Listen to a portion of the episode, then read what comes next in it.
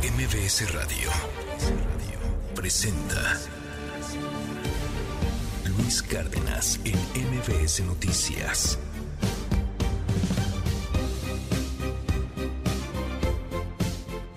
Las 6 de la mañana con 4 minutos. Estamos escuchando esta rola en honor, en conmemoración al gran actor Robin Williams.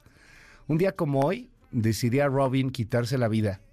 Decidía, suicidarse debido a la gran depresión que había sufrido durante mucho tiempo.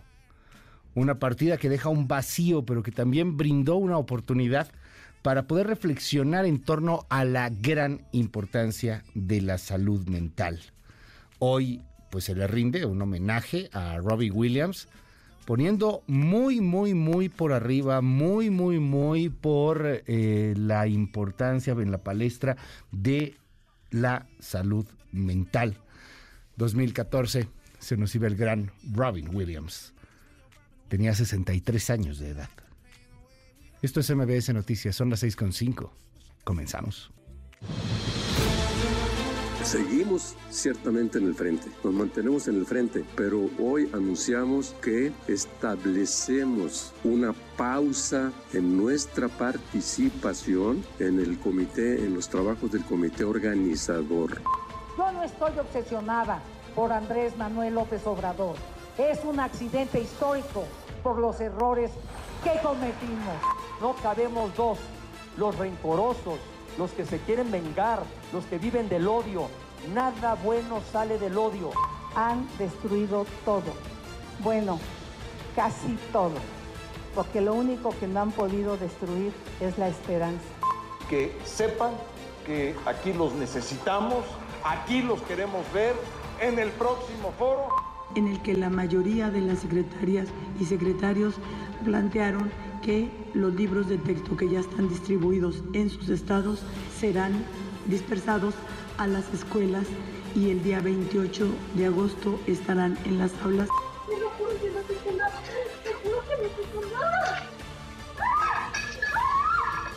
Es un crimen político y no dudamos que este asesinato sea un intento de sabotear el proceso electoral.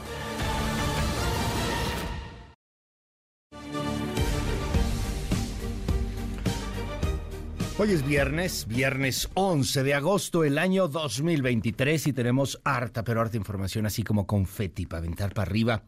A ver, le cuento, luego de los resultados de aspirantes presidenciales, luego de los resultados de las firmas en el Frente Amplio, el PRD decidió poner una pausa a su participación.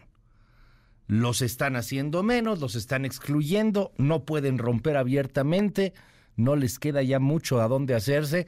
Entonces, bueno, pues ayer en, en un acto de, de, dignidad, la que queda, la que hay que rascar, la que hay que rescatar abajo de la taza, pues decidieron ponerle una pausa a la participación y decir, hasta aquí, hasta aquí llegamos, ya no queremos más, de momento hacemos una pausa, respétenos, Silvano Aureoles está haciendo tremendo dramón, pidiendo, Silvano Aureoles, pues que el tribunal intervenga, el tribunal electoral. Platicaremos sobre el tema.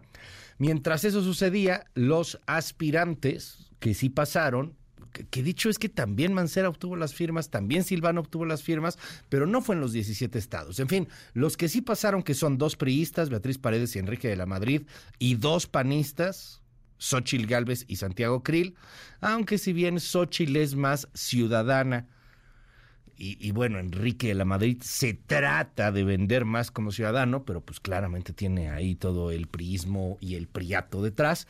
Hicieron un foro, un foro muy light, un foro muy, muy fifí, muy fresa, la neta. Le faltó, le faltó barrio, le faltó sal, le faltó mugrita, le faltó algo, ay, así como, como para aprender.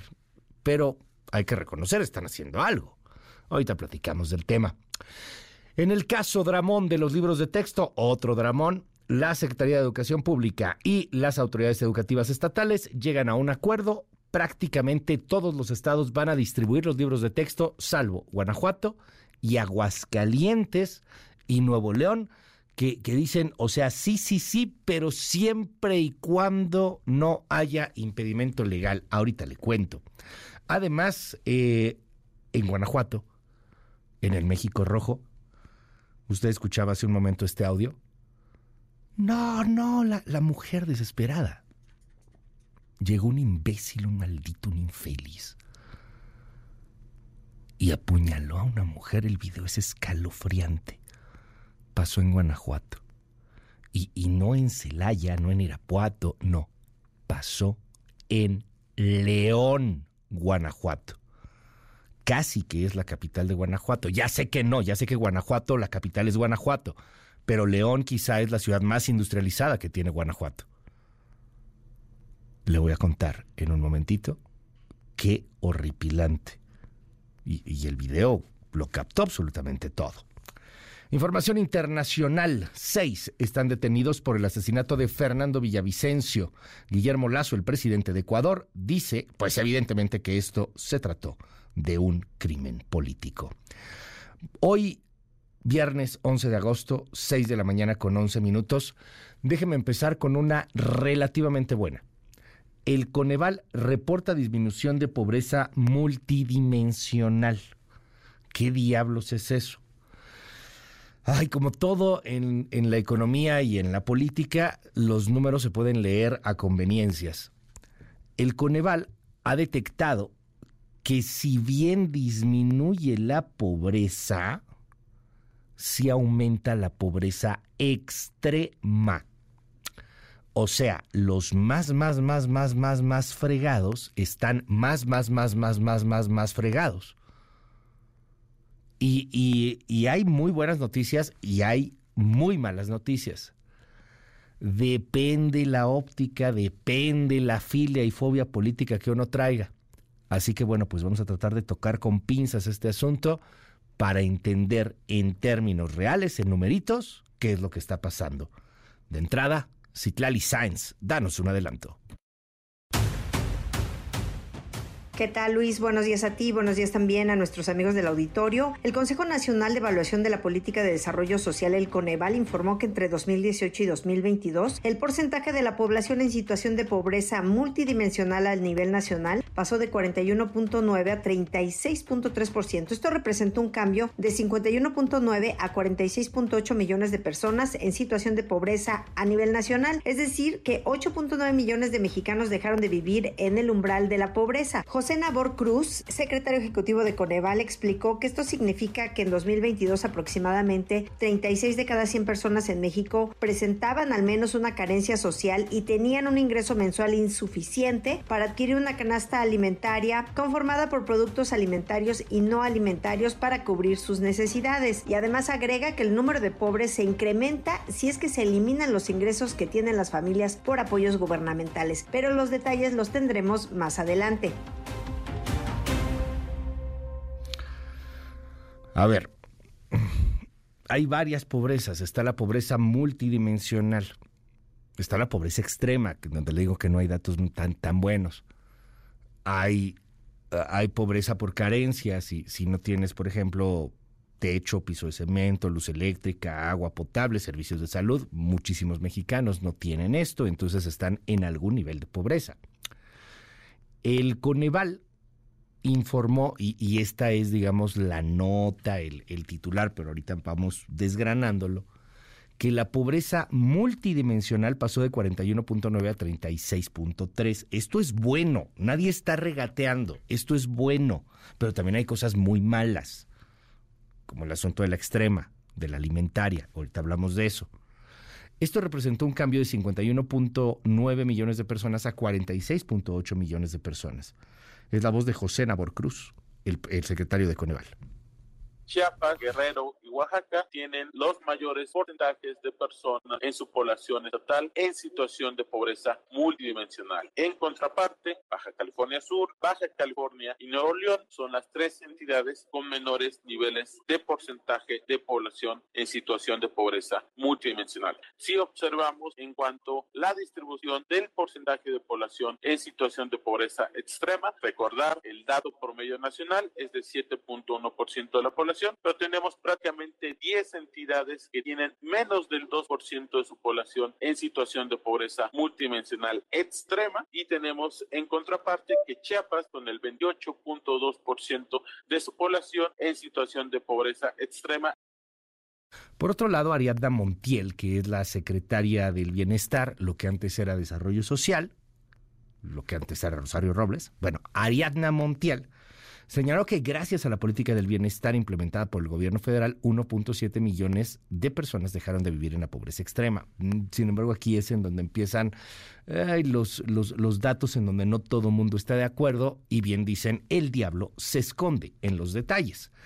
Eh, de acuerdo a los resultados, 2022 tiene este éxito. Éxito es, entre comillas, algo que, cuesta mucho trabajo decir con más de 50 millones de personas que tienen pobreza, ya sea extrema, ya sea por carencia, ya sea por cualquier otra cosa. Prácticamente en este país, más de la mitad es pobre, de alguna u otra forma.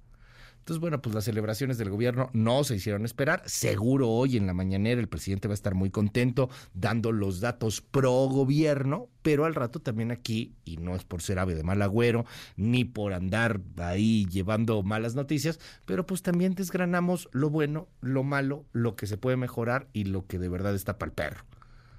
En otros temas, ayer senadores del Partido Acción Nacional, diputados también, funcionarios pues del PAN, de esa derecha recalcitrante extrema, esa derecha. Es que me encanta como dice la izquierda la derecha, ¿no? Así que como si fuera el diablo. Que, bueno, esa derecha pues sí se pasaron un poco de lanza porque pusieron en sus redes sociales el formato para el amparo contra los libros de texto. Quieren que se venga una cascada, una andanada de amparos contra los libros de texto. Y la verdad es que jurídicamente se puede hacer, es muy fácil. Usted entra a la página del PAN o al Twitter del PAN o de cualquiera de estos panistas y puede usted bajar el formato de amparo contra los libros de texto. Va y lo deposita en la Oficialía de Partes del Poder Judicial Federal más cercano que esté en su casa y lo más seguro es que se lo van a conceder. ¿Qué específicamente? Pues que no le den un libro a su niño, eh, pero, pero sí, eh, sí se puede, por supuesto que se puede. Estas son acciones que luego uno no mide la consecuencia que pueden llegar a tener y que pueden terminar en, en un verdadero este, choque judicial. Es, es, interesante, ya lo han hecho antes. Al PRD con Ángel Ávila en algún momento también se le ocurrió hacer algo parecido. Bueno, pues ahora es el PAN, seguramente son, son senadores y diputados un poquito más chavos, que hacen esto muy, muy gringo, por cierto, es, es, una tendencia muy, muy gringa de compartir estos formatos y órale, vámonos, provocar un shock judicial, un choque judicial y que venga pues una crisis en torno a los libros de texto. A ver, ¿cómo está el tema? Oscar Palacios, danos un adelanto. Gracias Luis. Buenos días. Senadores del Partido Acción Nacional pusieron a disposición de los padres de familia un formato de demanda de amparo contra los nuevos libros de texto que distribuirá la SEP. A través de un mensaje difundido en sus redes sociales, los legisladores del PAN reiteraron que los libros de texto tienen graves errores y buscan adoctrinar a la niñez mexicana con sus contenidos. Señalaron en este sentido que los padres de familia que estén preocupados por la formación de sus hijos podrán utilizar el formato de demanda de amparo a fin de proteger su derecho a la educación. Luis, los detalles más adelante. Gracias, Oscar. Muchísimas gracias. Mientras tanto, ¿qué está pasando con la cuarta transformación y sus corcholatas? Marcelo Ebrard confirma que el sorteo para elegir encuestadoras, sí, va a ser por sorteo, por tómbola, y mete la manita y saca la bolita y vamos a ver qué encuestadora es. ¿A quién le va? Covarrubias. Mitowski, no sé, no sé quiénes van a participar. La neta no sé, ni siquiera se ha hecho público quiénes están participando. Pero así va a ser, o sea, sorteo como si fuera el Día del Amor y la Amistad. A ver a quién te toca, tu amigo secreto, 17 de agosto. Es el carnal Marcelo. Ya se nos comunicó por la dirigencia morena que el sorteo, originalmente nos habían dicho que iba a ser el domingo, pero ahora nos informaron que va a ser el día 17 de agosto. Esa es la fecha en la que se va a llevar a cabo el sorteo, por lo que hace a las empresas que cada quien presentó, porque habíamos pedido que la encuesta la hagan empresas de tu confianza, de cada participante, y no que fuera una empresa que contrate Morena y no sepamos qué resultado va a haber, si es confiable o no. Entonces, ya nos dijeron que es el 17 de agosto. Respeto a transitar por otro camino político, pues llevo 23 años en este, ¿por qué me tendría que ir a otro lugar? Además vamos muy bien, no les va a alcanzar el acarreo ni todas esas prácticas porque es una boleta. Es decir, tú vas a poner en la boleta a quien tú creas que debe estar al frente de esto. ¿Por qué? Porque es secreto. ¿Cuál es la diferencia cuando yo te pregunto, oye, tú estás, eh, es como voto en la mano alzada, tú estás, eh, eh, ¿a quién le vas tú? tú te quedas pensando, pues me lo está mandando el gobierno, ¿quién me mandó preguntar? En cambio, si es secreto, tú vas a poner lo que tú piensas. Entonces, considero que las encuestas que va a haber, que van a ser cinco, pues van a recoger ese sentido de la gente, porque es secreto, tú pones a quien tú quieres. Entonces, todo lo que están diciendo que ya está resuelto, que quién sabe qué, el acarreo para qué te va a servir ese día. Ya veremos. ya veremos, porque así que diga muchos que vayan a votar, no. La muestra la escoge Morena, eh, Mario Delgado concretamente, y más o menos estamos hablando de unos seis mil. Vamos a pensar que esos seis mil vivan en Tlalpan. No, ya sé que no, que tienen que hacer dispersión. ¿eh? Ah, vamos a pensar que por alguna curiosa razón, los seis mil que encuesten por todos lados, por alguna cosa rara, sean más bien de la línea de Sheinbaum, o de Adán, o de Noroña. A ver cómo sale el proceso. Así seguro, seguro, la neta no se ve. Claudia Sheinbaum también platicó con Mario Delgado sobre el sorteo de las encuestas y la próxima encuesta que va a definir al candidato o candidata presidencial. Sí, se está trabajando características de la encuesta. Eh, ya ven que en las reglas, por ejemplo, se dice que hay un representante de cada uno de nosotros que va a ir eh, revisando como observadores las encuestas que se van a hacer. Entonces eh, nos está informando cuántas personas deben ser, cómo va a ser este proceso, cuándo los van a capacitar, cuánto estiman que se tarde la encuesta, cuántos días cuáles van a ser las preguntas, que también están por informarnos. Entonces, todo ello yo prefiero que lo anuncie el partido. El partido pues es el responsable de informar todo esto. Así la 4T. Mientras tanto, el PRD está que no lo calienta ni el sol, ni el sol azteca, que es su logo. Están, pero que se los lleva pifas. El día de ayer, el presidente del PRD, Jesús Amarripa, perdón, Jesús Zambrano, informó que el partido va a poner una pausa en su participación en el comité organizador. Pues les hicieron feo, los trataron del nabo, los traen pero de peor que Peor que Correveidile, escucha Zambrano. Seguimos ciertamente en el frente, nos mantenemos en el frente, pero hoy anunciamos que establecemos una pausa en nuestra participación en el comité, en los trabajos del comité organizador, a la espera de que se den las aclaraciones pertinentes y suficientes, como lo han estado planteando nuestros dos aspirantes y de lo que resulte también la reunión con el comité organizador.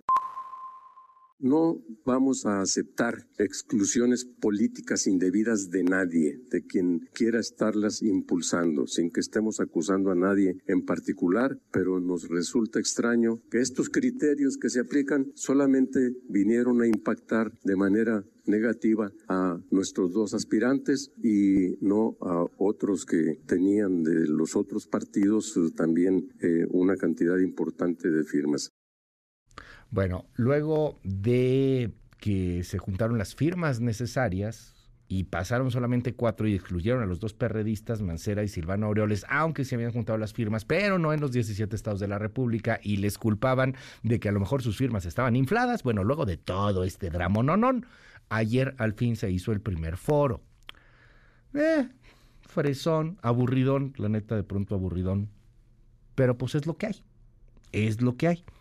De pronto, o sea, era, era más bien así como a ver quién le pega de manera más bonita a López Obrador y a la 4T. Está bien, hombre. O sea, claramente ahí son anti-López Obradoristas, pero no creo que solo el anti-López Obradorismo les vaya a dar lo suficiente como para ganar. Cosa mía, yo estoy mal, hombre, yo estoy mal de la cabeza, ya sabe, pero a mí se me hace que estar mentando madres a Morena y 4T no va a ser la única solución para poder avanzar y poder convencer pues a un país que la neta está muy dolido con toda su clase política Me llamó la atención como Santiago Krill, por ejemplo, sí reconoce que los partidos le han fallado a la sociedad civil. Pues sí, mijo, nada más que estás reconociendo un poquito tarde.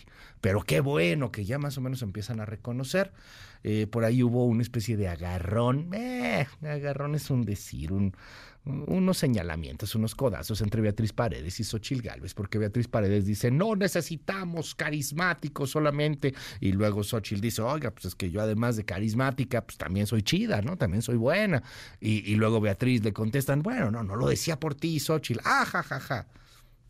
Y ahí murió. insisto, estuvo bien, no, no sé cuánta gente lograron que viera el, debate, por ahí andaban presumiendo algunos números de rating, la verdad, la verdad no creo. Este, sí se vio, por supuesto, sí es claro que tienen a todo el antílope obradorismo, pues, pues no hay de otra, pero de ahí a que eso logre conquistar a la gran ciudadanía, no lo sé, van bien, nadie dice que no. Vamos a ver qué resultados obtienen. Alberto Zamora, danos un adelanto. Gracias Luis, muy buenos días. Con un llamado al PRD y a su dirigencia para que se reincorporen al Frente Amplio por México ante la inconformidad que dejó la exclusión de Miguel Ángel Mancera y Silvano Aureoles, se desarrolló el primer foro al que asistieron los aspirantes a la candidatura presidencial del Frente Amplio por México. Los detalles más adelante. Mientras tanto, en el planeta, el presidente de Ecuador, Guillermo Lazo, informó este jueves que solicitó apoyo al FBI de Estados Unidos para esclarecer el magnicidio, el asesinato del candidato presidencial Fernando Villavicencio. Fernando Villavicencio tenía posibilidades de convertirse en presidente de la República. Eh, lo dijo a través de sus redes sociales, a través de X o Twitter, y dijo, he solicitado apoyo al FBI para la investigación del asesinato de Villavicencio Valencia. Eh, la FBI aceptó nuestra petición y en las próximas horas una delegación del FBI estará investigando el homicidio. Guillermo Lazo calificó esto como un crimen político. Escuche. Ante la pérdida de un demócrata y un luchador, las elecciones no se suspenden. Es un crimen político y no dudamos que este asesinato sea un intento de sabotear el proceso electoral. No le vamos a entregar el poder y las instituciones democráticas al crimen organizado, aunque esté disfrazado de organizaciones políticas. Es viernes. Gracias, Dios mío. Llegamos, lo logramos. Es viernes. 11 de agosto 2023. ¿Va a descansar o le toca jale este fin de semana? ¿O ha descansado? Anda de vacaciones, a lo mejor anda de vacaciones. Jale es trabajar, bola de. No sean así.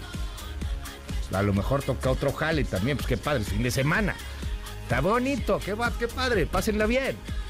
Bueno, 11 de agosto, el año 2023, de este, sonría, disfrute, pero pues antes, ¿qué, trae el clima?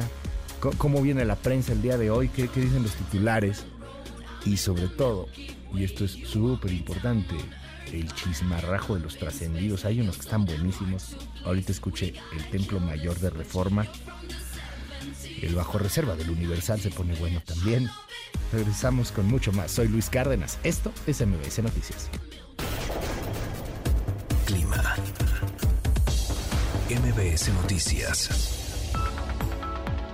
Hola, ¿qué tal? Muy buenos días. Les informo que el monzón mexicano continuará originando chubascos y lluvias fuertes, acompañadas de descargas eléctricas, rachas de viento, posible caída de granizo en Baja California Sur, Sonora, Chihuahua, Durango y Sinaloa. La onda tropical número 21 se desplazará sobre el sur, centro y gradualmente sobre el occidente de la República Mexicana en interacción con inestabilidad de niveles altos de la atmósfera, ocasionará chubascos y lluvias fuertes, acompañadas de descargas eléctricas y posible caída de granizo sobre las regiones mencionadas, además del oriente del país, con lluvias puntuales muy fuertes en zonas de Puebla, Guerrero y Oaxaca. Canales de baja presión en el interior del territorio nacional, aunados a inestabilidad en niveles altos de la atmósfera e ingreso de humedad del Océano Pacífico, Golfo de México, Mar Caribe, propiciarán lluvias y chubascos con descargas eléctricas y rachas de viento sobre entidades del norte, noreste y sureste del territorio nacional, incluida la península de Yucatán, con lluvias puntuales fuertes en Chiapas. Finalmente, una circulación anticiclónica en niveles medios de la atmósfera, ubicada en el sur de Estados Unidos y norte del Golfo de México, mantendrá el ambiente muy caluroso, extremadamente caluroso, con temperaturas máximas superiores a 45 grados en Coahuila, Nuevo León y Tamaulipas. Para el Valle de México tendremos una mañana con cielo medio nublado, ambiente fresco y frío con bancos de niebla en zonas altas que rodean al Valle de México. Por la tarde ambiente cálido, cielo nublado con chubascos y lluvias puntuales fuertes en la Ciudad de México y Estado de México, acompañadas de descargas eléctricas y caída de granizo, mismas que podrían generar inundaciones y encharcamientos. Viento con rachas de hasta 45 km por hora, temperatura mínima de 14 a 16 grados y máxima de 26 a 28 grados para la Ciudad de México, mínima de 9 a 11 grados y máxima de 20 a a 22 grados para la capital del Estado de México. Este es mi reporte, lo saluda Nayeli Loza.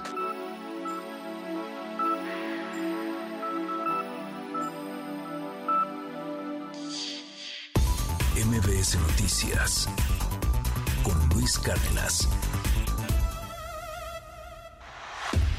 Indicadores financieros. ¿Qué tal Luis? Buenos días a ti, buenos días también a nuestros amigos del auditorio. Te presento a continuación cómo van a iniciar en esta última jornada de la semana los principales indicadores del mercado cambiario, bursátil y petrolero. El Dow Jones Industrial tuvo un avance de 0.15%, comenzará hoy en las 35.176.15 unidades. El índice tecnológico Nasdaq también ganó 0.17%, hoy arrancará a partir de las 15.128.84 unidades y perdió el S&P BMW de la Bolsa Mexicana de Valores ayer 0.61 esta jornada la iniciará en las 53.889.03 unidades.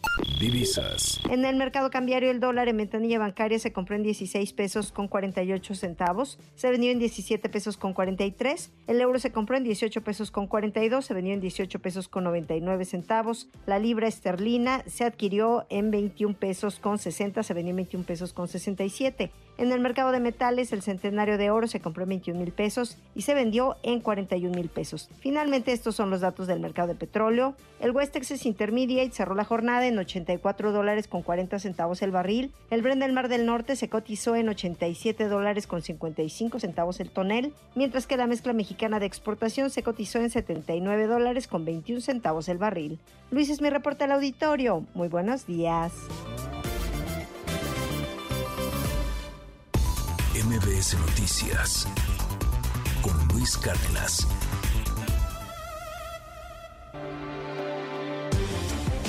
Primeras planas. El Universal.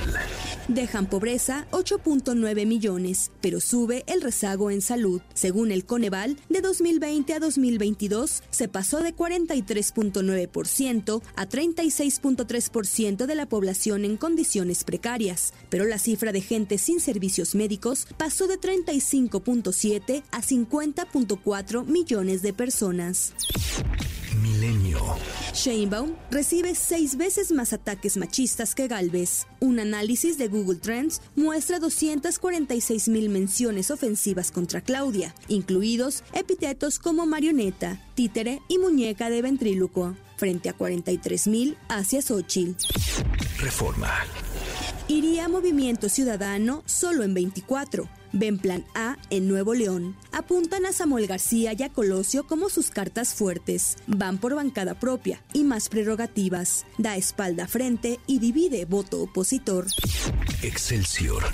5 millones de mexicanos dejan la pobreza. Reporte 2022 del Coneval. El aumento del ingreso fue clave para reducir el indicador general de pobreza de 2018 a 2022. Gobierno debe procurar que los apoyos lleguen a quien más los necesitan. Expertos. Animal político. Disminuye la pobreza en México en 5 millones de personas. Más de 50 millones sin acceso a salud. La jornada. Dejaron la pobreza 8.9 millones entre 2020 y 2022. Coneval, determinantes, programas sociales y alza a minisalarios, destaca. El financiero. Crece pobreza, pero aumentan carencias. Número de pobres cae en 5.1 millones este sexenio, 4 de cada 10 sin acceso a los servicios de salud. El economista. Se reduce la pobreza en México, pero crecen las carencias en educación y salud. En 2022, el 36% de la población tenía al menos una carencia social. Reporte Índigo. El desafío de la inteligencia artificial en el cine. Guionistas y miembros de la industria debaten las transformaciones que la inteligencia artificial está imponiendo en el mundo del séptimo arte, así como los riesgos y oportunidades que implica. El reto consiste en encontrar el equilibrio entre los avances tecnológicos, la esencia humana y los derechos de las personas. El Sol de México. Pierden 30 millones el acceso a la salud. Evalúa Coneval Política Social 2018-2022. Al cierre del año pasado, ya eran 50 millones de mexicanos sin acceso a ese servicio. La prensa. Debut listo. El Centro de Control Ferroviario del Tren Interurbano México-Toluca está preparado para operar. El primer tramo arrancará con cuatro de los 20 trenes y esperan mover a 9.000 pasajeros. La crónica. Coneval, en cuatro años 5.1 millones dejaron la pobreza, pero se dispara la carencia en servicios de salud, la mejoría por mayores ingresos, pero hay 400.000 personas más en pobreza extrema y aumenta el rezago educativo en la medición multidimensional. MBS Noticias con Luis Cárdenas.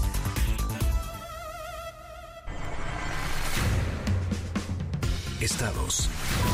Sonora. La Fiscalía del Estado informó el fallecimiento de una víctima más del incendio en el bar Beer House ocurrido el pasado 22 de julio en San Luis Río Colorado, por lo que suman 12 personas las que perdieron la vida. Se trata de Lisette Alejandra N, de 33 años, quien presentaba quemaduras de primero y segundo grado en 25% de su cuerpo, por lo que recibía atención médica en un hospital de Mexicali, Baja California. Guanajuato. Una mujer identificada como Milagros de 40 años de edad fue asesinada a puñaladas luego de ser objeto de un ataque directo en León. El hecho se registró en la colonia Granada, donde una cámara de seguridad grabó el momento del ataque. De acuerdo con testigos, minutos antes del ataque, la víctima discutió con el asesino, quien hasta el momento no ha sido detenido. Jalisco. Autoridades del municipio de Zapopan clausuraron la estancia infantil denominada La Casa de los Peques, donde se grabó un video en el que varios niños, sentados en sus periqueras, lloran aterrados porque una de las empleadas los asustaba utilizando un disfraz, mientras las otras trabajadoras se reían de los hechos. La estancia infantil fue clausurada debido a que no contaba con licencia de funcionamiento y tampoco con medidas de seguridad. Debido al nulo avance en las investigaciones que hasta el momento realizó la Fiscalía del Estado, será la Fiscalía General de la República la que reactive la búsqueda de la joven Jessica Cerón, quien desapareció hace 11 años en los límites de Cuernavaca y Jutepec, donde se encontró con su expareja. Familiares de la víctima denunciaron que la Fiscalía perdió evidencia y que desde 2019 pidieron la intervención de la FGR. Oaxaca. El Instituto Nacional de Migración dio a conocer que luego de 48 horas de búsqueda coordinada en alta mar por distintos organismos de seguridad federales y estatales, no se encontró evidencia alguna de un supuesto naufragio de personas migrantes extranjeras en costas de la entidad. Tampoco fueron localizados restos de alguna embarcación ni persona alguna durante estos dos días en que se exploraron las aguas territoriales de Oaxaca. MBS Noticias con Luis Cárdenas. Titulares del mundo. York Times, Estados Unidos. Estados Unidos llega a un acuerdo con Irán para liberar a estadounidenses a cambio de iraníes encarcelados y fondos. Washington Post, Estados Unidos. Al menos 55 muertos por incendios que devastan Maui. Gobernador de Hawái advierte que el cambio climático está aquí. El país, España. El Partido Socialista Obrero Español acelera la negociación con Esquerra Republicana de Cataluña para atar la mesa del Congreso. Le Monde, Francia. El experto Alain Garden, sus amistades, sus dones y sus servicios prestados serán objeto de un juicio por corrupción. The Guardian, Reino Unido. Primer ministro pasará la historia por fallar en lo climático. Greenpeace. Der Spiegel, Alemania. A pesar de la transición energética, es probable que la demanda mundial de petróleo se dispare a máximos históricos. Corriere della Sera, Italia. Congelación del salario mínimo. Funcho de São Paulo, Brasil. Paez utiliza el día de Lula y apunta a reducto bolsonarista para anticipar carrera de 2024. El Clarín, Argentina. Otro gravísimo hecho de inseguridad en el Gran Buenos Aires le pone más tensión a las PASO. Al Jazeera, Medio Oriente. Rusia lanza la primera misión a la Luna en casi 50 años. En un momento regresamos. Continúa con la información con Luis Cárdenas en MBS Noticias. Ya estamos de regreso. MBS Noticias con Luis Cárdenas. Continuamos. Trascendió en la prensa. Reforma, Templo Mayor. Para el último año de la presente legislatura, la presidencia de la Cámara de Diputados le corresponde, en teoría, a alguien de las filas del PRI. ¿Y quién creen que es el primer apuntado? Exacto, el mismísimo Alejandro Moreno Cárdenas está moviendo sus piezas para tratar de convertirse en presidente de la mesa directiva. Pero es más fácil que un camello pase por el ojo de una aguja, a que Alito sea el manda más de San Lázaro. Y las razones evidentemente sobran. Ante esto, en las filas tricolores comienzan a barajearse nombres. De acuerdo con un estudio de analítica parlamentaria que circula entre diputadas y diputados, la actual vicepresidenta Marcela Guerra es quien más se perfila para tomar el control de la campanilla en la mesa directiva. Según el documento, si bien no hay un acuerdo definitivo entre todas las fuerzas políticas, Guerra tiene diálogo con tirinos y troyanos, en tanto que contra Lito hay un veto de parte de Morena, PT y Movimiento Ciudadano. Ah, y tampoco quieren a alguien muy cercano o cercana al impresentable del líder tricolor. Bajo reserva del Universal. Mientras sube de tono el tema de los libros de texto, nos cuentan que desde la semana pasada nada sale de la Secretaría de Educación Pública sin llevar el visto bueno de Palacio Nacional. Todo comunicado, tarjeta informativa o tweet que difunde esa dependencia es revisado con lupa por el director de Comunicación Social de la Presidencia, Jesús Ramírez Cuevas. Una cosa es que el joven Marx Arriaga sea muy valorado en Palacio y otra que se deje en sus manos la comunicación en este asunto que, mal llevado, puede tener repercusiones importantes porque afecta a millones de niños y en una de esas al voto de sus padres. Así que ahora se puede decir que los libros estén en manos de Marx, pero bajo el manto protector de Jesús. Confidencial, el financiero. Extraña actitud mostró ayer el PRD en su conferencia San Lázaro, donde anunció que hará una pausa en sus trabajos en el comité organizador del Frente por haber excluido a sus aspirantes presidenciales. Jesús Zambrano dio un breve mensaje y se fueron deprisa sus precandidatos, sus diputados y sus senadores, sin aceptar preguntas de los periodistas. Raro en ellos. Lo que pasa, según cuentan, es que los perredistas están divididos. Hay quienes piden mostrar más dureza y dejar el frente, pero otros como Zambrano que insisten en continuar en la alianza con Alito Moreno y Marco Cortés. Por lo pronto, su audiencia con el comité no tiene horario ni fecha en el calendario. Trascendió de. Que al impugnar ante la Sala Superior del Tribunal Electoral las medidas cautelares que la Comisión de Quejas y Denuncias del INE dictó contra el presidente Andrés Manuel López Obrador por el tema Xochil Gálvez, el director general de Defensa Jurídica de la Presidencia, Edgar Armando Aguirre, acusó ineptitud o descuido de la autoridad, por lo que pidió dejar sin efectos las medidas, pues insiste en que sacaron de contexto lo dicho por el mandatario. El expediente fue turnado al magistrado José Luis Vargas Valdés. De la razón.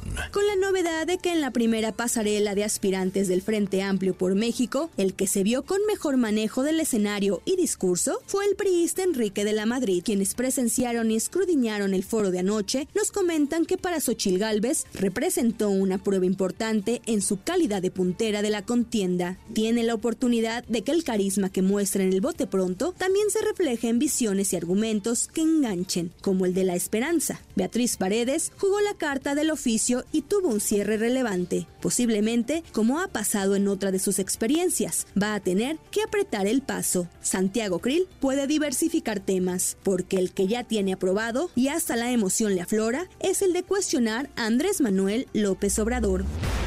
Pepe Grillo, de Crónica. El presidente tiene más pretextos para tundirle en el patíbulo de las mañaneras a los magistrados del Tribunal Electoral del Poder Judicial de la Federación. Resulta que la sala regional especializada determinó que el presidente Andrés Manuel López Obrador vulneró los principios de neutralidad, imparcialidad y equidad en la contienda electoral de Coahuila y el Estado de México. Benefició a Morena y desincentivó el voto opositor. La ley electoral, que a muchos puede parecer excesiva, impone restricciones al titular del Ejecutivo por presiones y activismo político del grupo al que pertenece el actual presidente, que ahora pretende soslayar reglas del juego que él contribuyó a establecer. Lo importante ahora son las sanciones, porque si el castigo es una amonestación, el presidente seguirá haciendo caso omiso de la ley electoral.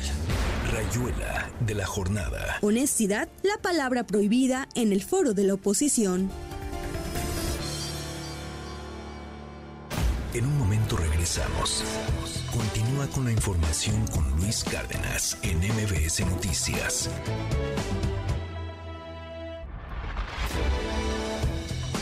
Ya estamos de regreso. MBS Noticias con Luis Cárdenas. Continuamos.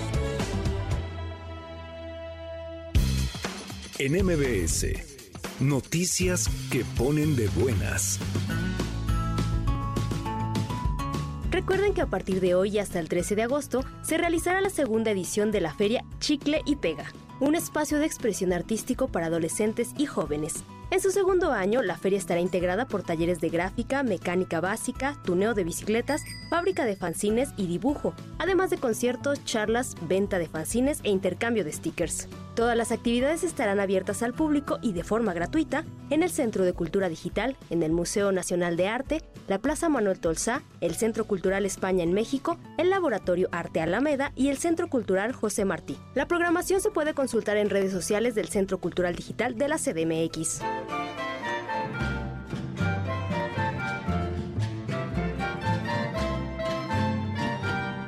La más completa selección del pintor de origen mixteco, Sergio Hernández, se expondrá en el Colegio de San Ildefonso de hoy y hasta el 28 de enero de 2024. La muestra consta de 143 obras divididas en cuatro secciones curatoriales, historia, universos, mitología y naturaleza. Estas obras constituyen decenas de expresiones plásticas cuyas historias abarcan desde los presagios que anunciaron la llegada de extraños venidos del mar a Tenochtitlán y su reinterpretación de códices de la conquista, hasta grandes tablas, que nos muestran la forma trágica en que Sergio Hernández representa sus sueños, pesadillas y visiones. El festival Flores de Verano llenará de color el Paseo de la Reforma, a partir del 14 y hasta el 27 de agosto con una muestra inigualable de flores provenientes principalmente de la alcaldía Xochimilco. Serán 140 expositores quienes darán vida a este jardín urbano, extendiéndose desde la glorieta del Ángel de la Independencia hasta la glorieta de la Diana Cazadora. Para MBS Noticias, Claudia Villanueva.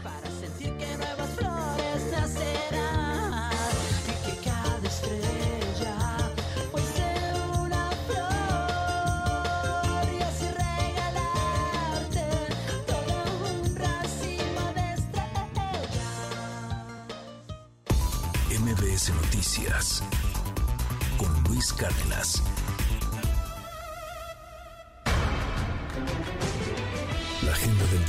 A las 7 de la mañana, el presidente Andrés Manuel López Obrador encabezará una conferencia de prensa.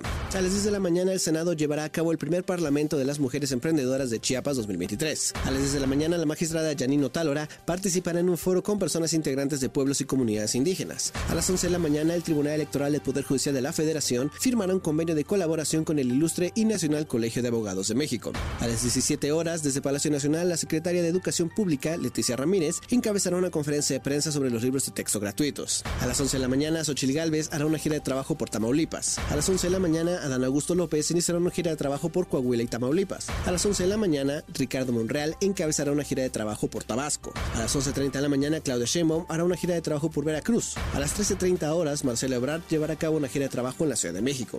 En París, la Agencia Internacional de la Energía publicará su informe mensual sobre el mercado del petróleo. En Nueva York, se llevará a cabo un megaconcierto por el día del nacimiento del hip hop en el Yankee Stadium con estrellas como Ron DMC, Snoop Dogg, Lil Wayne, Ice Cube, Lil Kim y Fat Joe. Este sábado, en Mito, Japón, se reunirán los ministros de Interior y Seguridad del G7. Este domingo, Argentina celebrará elecciones primarias obligatorias para que cada partido escoja sus candidatos para las elecciones generales de octubre. Y en Quito, los candidatos a la presidencia de Ecuador se enfrentarán en un debate obligatorio de cara a las elecciones generales extraordinarias que se celebrarán el próximo 20 de agosto. Ya estamos de regreso. MBS Noticias con Luis Cárdenas. Continuamos.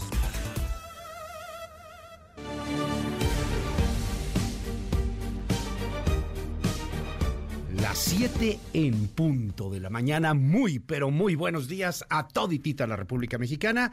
¿Cómo está? Oiga, no sabe el gustazo, el privilegio que es estar con usted un ratito cada día. Hoy es 11 de agosto, es viernes al fin, el año 2023. Tenemos harta, pero harta, pero harta información, así como confeti para aventar para arriba. Eh, ahorita hablamos ahí de todo lo que está pasando, pero pues antes queremos mandar saludos a toda la República Mexicana que nos está siguiendo, que nos está viendo. Este, por ahí creo que ya se ajustaron las transmisiones, este, por ahí hay algunos fallitos de, de pronto que había, pero ya se ve me dicen perfectamente bien en todos lados. Entonces, bueno, pues les mando un abrazote, particularmente allá en Michoacán, mucha gente que nos ve en Michoacán.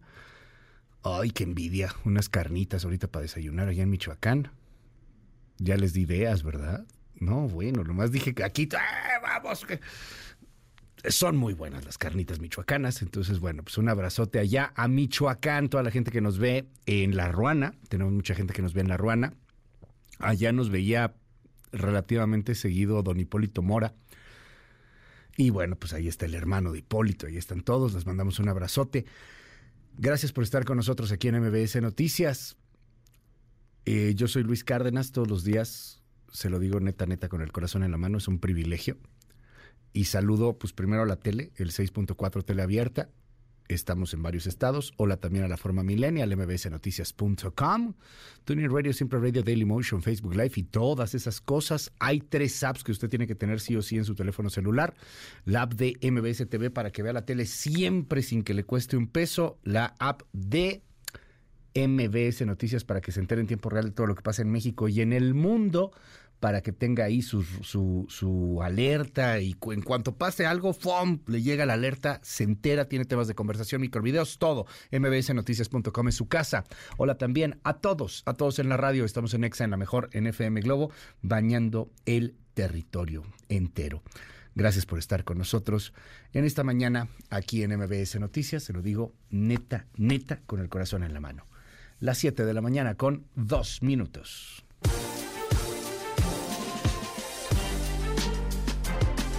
Felicidades, hoy es santo de Clara, Alejandro, Atracta, Casiano, Cromacio, Digna, Equicio, Filomena, Gaugercio, Rufino, Susana, Taurino y Tiburcio. Pásenla maravillosamente bien.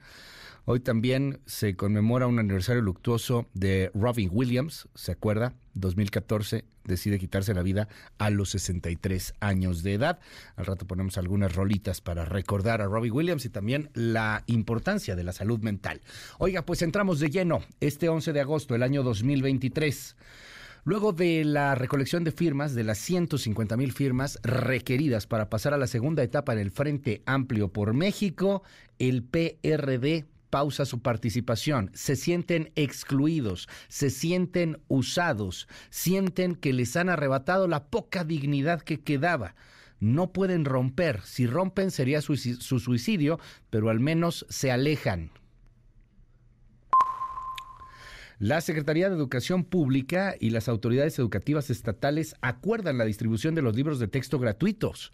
Únicamente Aguascalientes, Guanajuato y Querétaro no van a distribuirlos si persiste algún impedimento legal, pero si no hay impedimento, todos los estados con un acuerdo al que llegan con la Secretaría de Educación Pública estarían repartiendo los libros. Le cuento también lo que pasó allá en Guanajuato. Asesinan a puñaladas a una mujer luego de ser objeto de un atraco en León. El crimen no quedará impune, así lo dice el gobernador Diego Sinué en Guanajuato. Y el caso del chef Daniel Sancho, esto estuvo muy movido en las redes sociales, en el círculo rojo. Yo sé que no saben de qué diablos les estoy hablando, pero en las redes sociales se movió mucho. Es el caso del chef Daniel Sancho. Asesinó a su socio, que después de ser socio terminó por ser también pareja sentimental. Sí, eran gays. Y bueno, tienen un desacuerdo, una desaveniencia. El chef era multimillonario, se la pasaba en viajes por todo el mundo. Un hombre del jet set se enoja con, el, con, con la pareja, que, que insisto era su socio, lo mata, lo descuartiza y lo avienta en Tailandia. Hoy está detenido Daniel Sancho, allá en Tailandia. ¿Podría tener pena de muerte? Vamos a platicar sobre este asunto más adelante, por ahí de las 9 de la mañana, con nuestra jefa de información, Diana Alcaraz y detienen a seis por el asesinato del candidato presidencial allá en el Ecuador, Fernando Villavicencio. El presidente Guillermo Lazo le habla al FBI que ya está en Ecuador investigando el asesinato político. Son las siete con cinco minutos.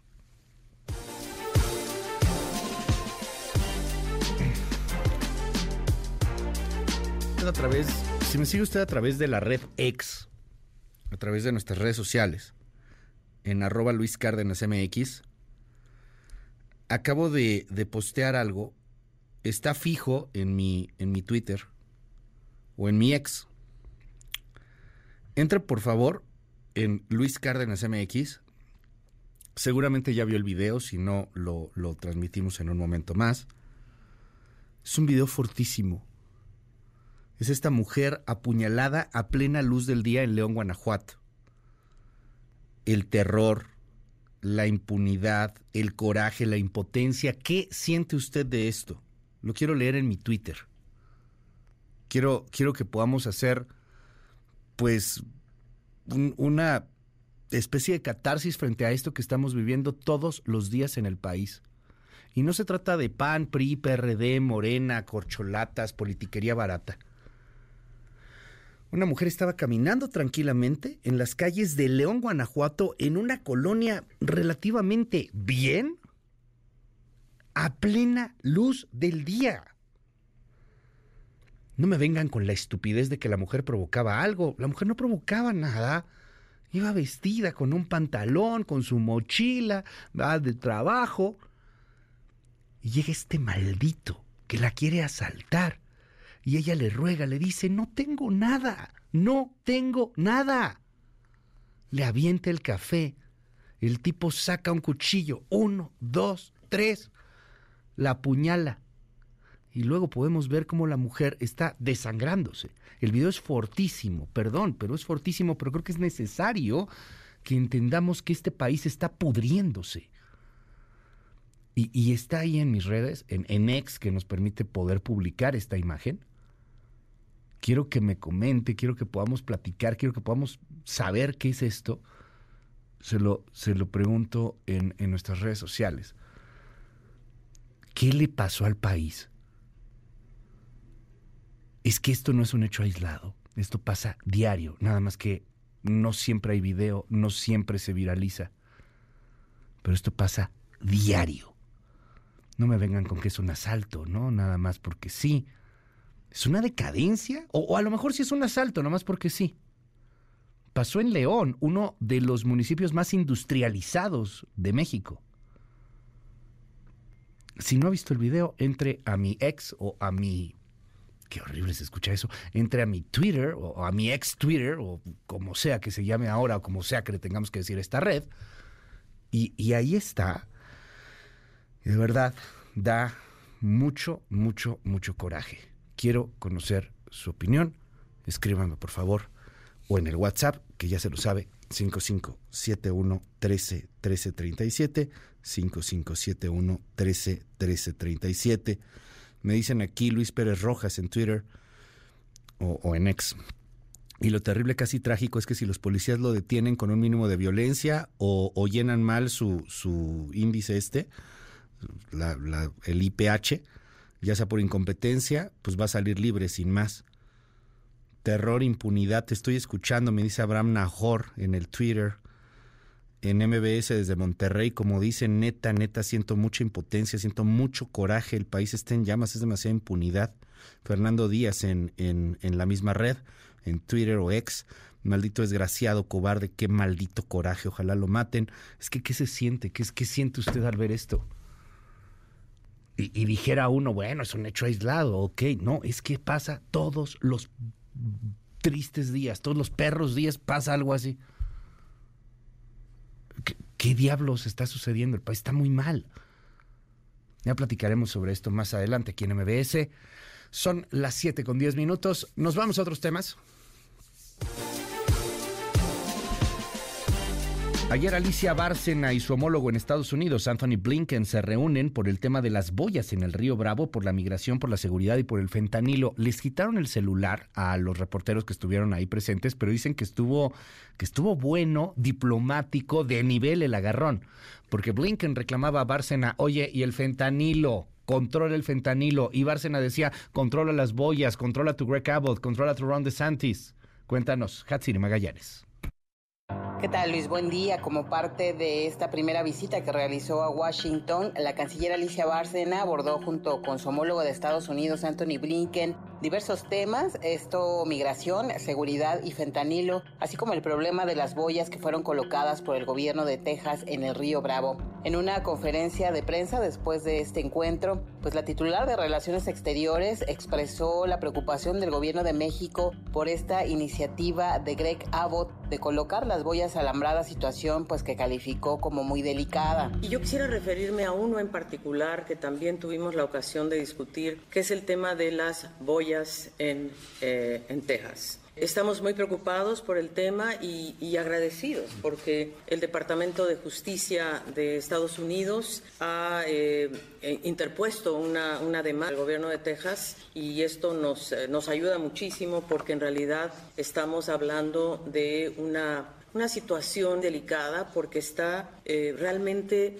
en la frontera, ¿no? en nuestros ríos, en el río Bravo, en el río Grande, pero la mayor parte de las boyas están del lado mexicano. Sin embargo, confío en que pronto se pueda resolver este tema y dejó abierta la posibilidad de crear un grupo de trabajo bilateral para dar respuesta justo a este tema. La Comisión Internacional de Límites y Aguas de ambas partes, las dos secciones de la Comisión Internacional de Límites y Aguas, han hecho una, un trabajo de campo muy importante y creo que de ahí, eh, y junto con esta demanda que ha interpuesto el Departamento de Justicia, creo que vamos a poder encontrar una solución. Por lo pronto ahora yo me voy realmente, yo diría, con un prospecto de mucha esperanza de que vamos a crear posiblemente un grupo de trabajo para ver primero qué dice la Corte Federal y por lo tanto qué podemos hacer para resolver este tema muy pronto.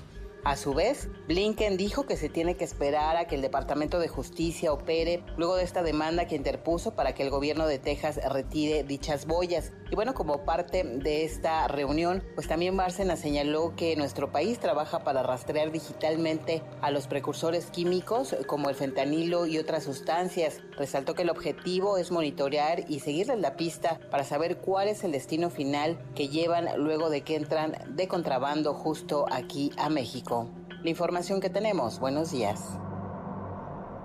Es Hatsiri Magallanes. Muchísimas gracias, Hatsiri.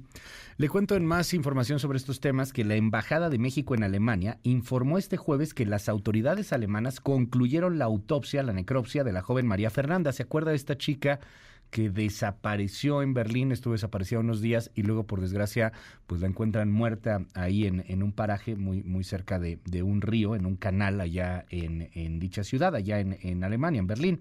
Bueno, eh, dijo la embajada, dijo la autoridad alemana que, que la muerte no podía de momento en primera instancia atribuirse a un tercero, o sea, que no la habían matado quedan dos opciones. O, o, perdió la vida por un accidente o, se suicidó, que era algo que también planteábamos aquí con la embajadora este, hace unos días, con el embajador, perdón, de México en, en Alemania. Bueno, pues eh, la embajada dice que, que se confirma ya la identidad de la joven, que esto va para largo y que los hallazgos no son concluyentes, que aún continúan las indagatorias. Es probable que vayan a tardar un par de meses incluso en la misma repatriación del, del cuerpo. Entonces, bueno, pues le estamos informando ahí lo que suceda con el caso de María Fernanda, esta mujer que pierde la vida allá en Alemania. Son las 7 con 14. Vámonos con la politiquería, aspirantes, suspirantes y corcholatas. Es una hojita circular en donde tienes el nombre de cada una y cada uno de nosotros. Y ahí tú pones el que tú prefieres. Ese es el 75% del resultado. Es decir, quien gane la encuesta, pues ya ganó. ¿Vería viable una posible alianza entre MC y Morena? No, yo no veo ninguna viabilidad en ello pero de manera perversa están utilizando esto de violencia política de género para descalificar. Hacer un llamado al Instituto Nacional Electoral que se facilite el voto de los mexicanos en el extranjero. Estoy bien entrenada, este ha sido un maratón de obstáculos, entonces hay que entrarle con gran entusiasmo y tengo la energía, la firmeza y el conocimiento de México muy contento de poder estar representando, que es lo que yo quiero hacer, representar las preocupaciones de los mexicanos y de las mexicanas. Soy la aspirante que más firmas 550. Yo creo que soy la aspirante que más estado recorrió, 18 hasta el día de hoy. Y soy la aspirante que va arriba en las encuestas. Bueno, a ver, a ver si algunas de las corcholatas aspirantes o suspirantes terminan por hablar del México real, ¿no? Del México que sí nos afecta todos los días, pero ahorita todo es show, todo es fanfarria.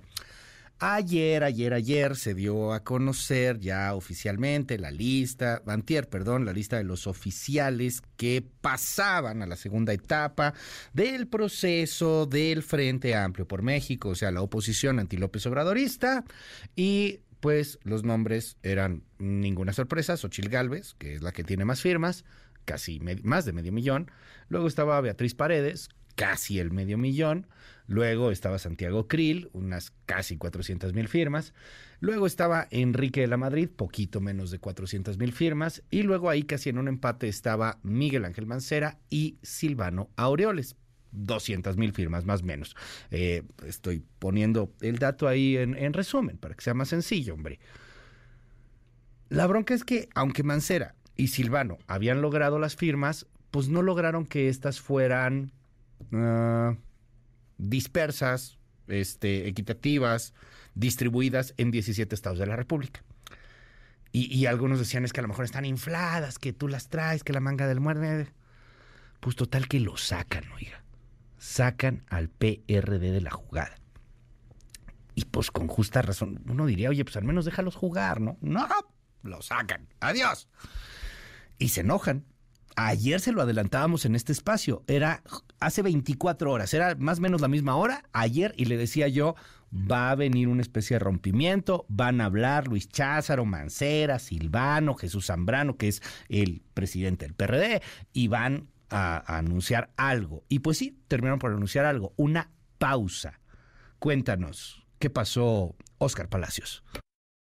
Gracias Luis, buenos días. El presidente nacional del PRD, Jesús Zambrano, informó que el Partido del Sol Azteca pondrá una pausa a su participación en el comité organizador del Frente Amplio por México. Esto mientras se aclaran los motivos por los que Miguel Ángel Mancera y Silvano Aureoles fueron excluidos de la segunda parte del proceso interno de la oposición. En un mensaje a medios desde la Cámara de Diputados, Jesús Zambrano destacó que solicitarán una reunión urgente con el comité organizador a fin de que se fundamenten los motivos por los que se descalificó a los dos aspirantes del PRD. Aclaró que el Partido del Sol Azteca se mantendrá en el Frente Amplio por México, aunque pausarán su participación mientras se presentan las aclaraciones pertinentes. Seguimos ciertamente en el frente, nos mantenemos en el frente, pero hoy anunciamos que establecemos una pausa en nuestra participación en el comité, en los trabajos del comité organizador, a la espera de que se den las aclaraciones pertinentes y suficientes, como lo han estado planteando nuestros dos aspirantes y de lo que resulte también la reunión con el comité organizador.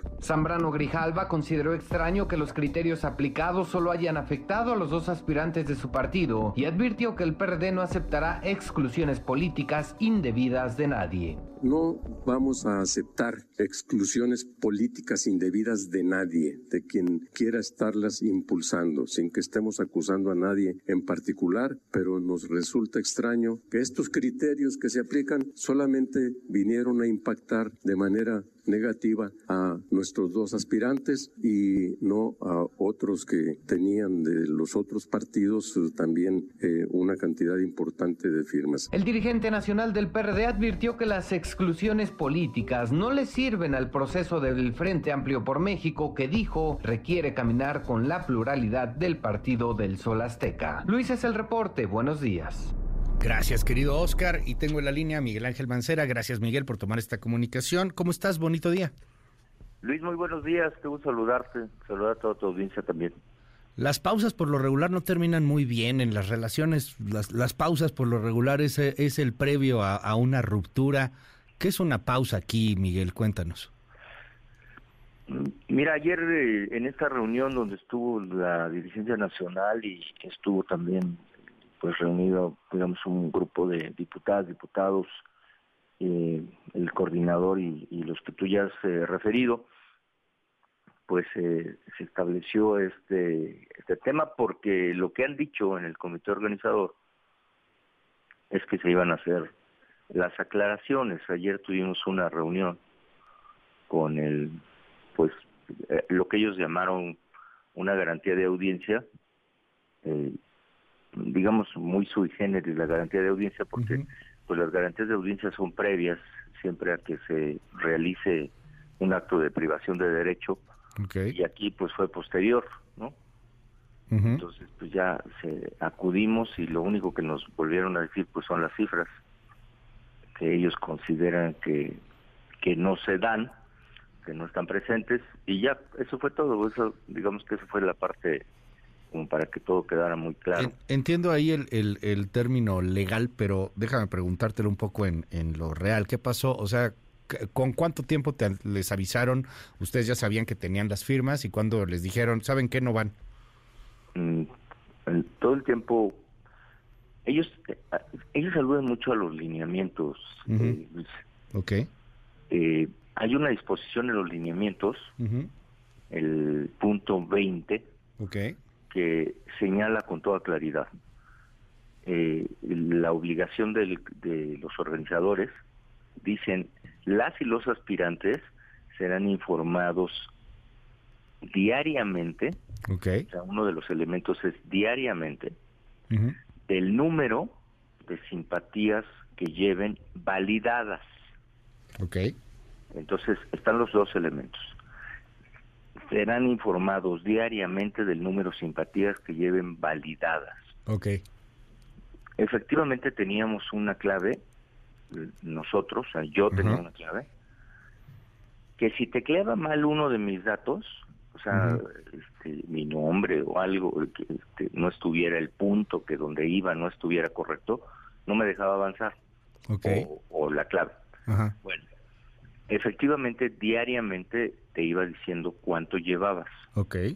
Se supone, por la disposición del lineamiento, que las iban validando. Ya. O sea, tú, bueno. el eh, antier, este, cuando iban a dar a conocer los resultados oficiales, todo, pues tú ya sabías que habías juntado las casi 200 mil firmas, ¿no? Si no me equivoco. Sí, en esa plataforma. Correcto. O sea, y la plataforma se supone que, que, que, las validaba, o sea, ya estaban válidas. O sea, tú traías bueno. 200 mil firmas y en teoría, pues tú sabías que ibas a pasar a la siguiente etapa. Sí, eso decía la, la y, eh, digamos, qué, la plataforma, ¿no? ¿Y en qué momento les dicen, no, Pérez, ya no? Pues la cita era a las 5 y mandaron un correo al 10 para las 5. No seas, ¿en serio? Sí. ¿Diez minutos antes? Sí. Pues no se vale, ¿no? Pues yo creo que no, este, no yo creo que no. Este, sí, o sea. que el derecho de audiencia te lo den de, al día siguiente, ¿no? Uh -huh. Pero además nos, en el correo dice, tiene 12 horas para este, ejercer su derecho de audiencia. No, bueno. Oye, pero pues ¿por qué los trataron así, Miguel? Tú has sido un crítico inclusive hasta de las mismas alianzas y de y, y, no porque sea de división ni nada por el estilo, sino porque pues la verdad al PRD, a tu partido, pues no le han dado el lugar que a lo mejor para algunos se, se merece. Sí, eh, yo veo aquí una eh, decisión política equivocada.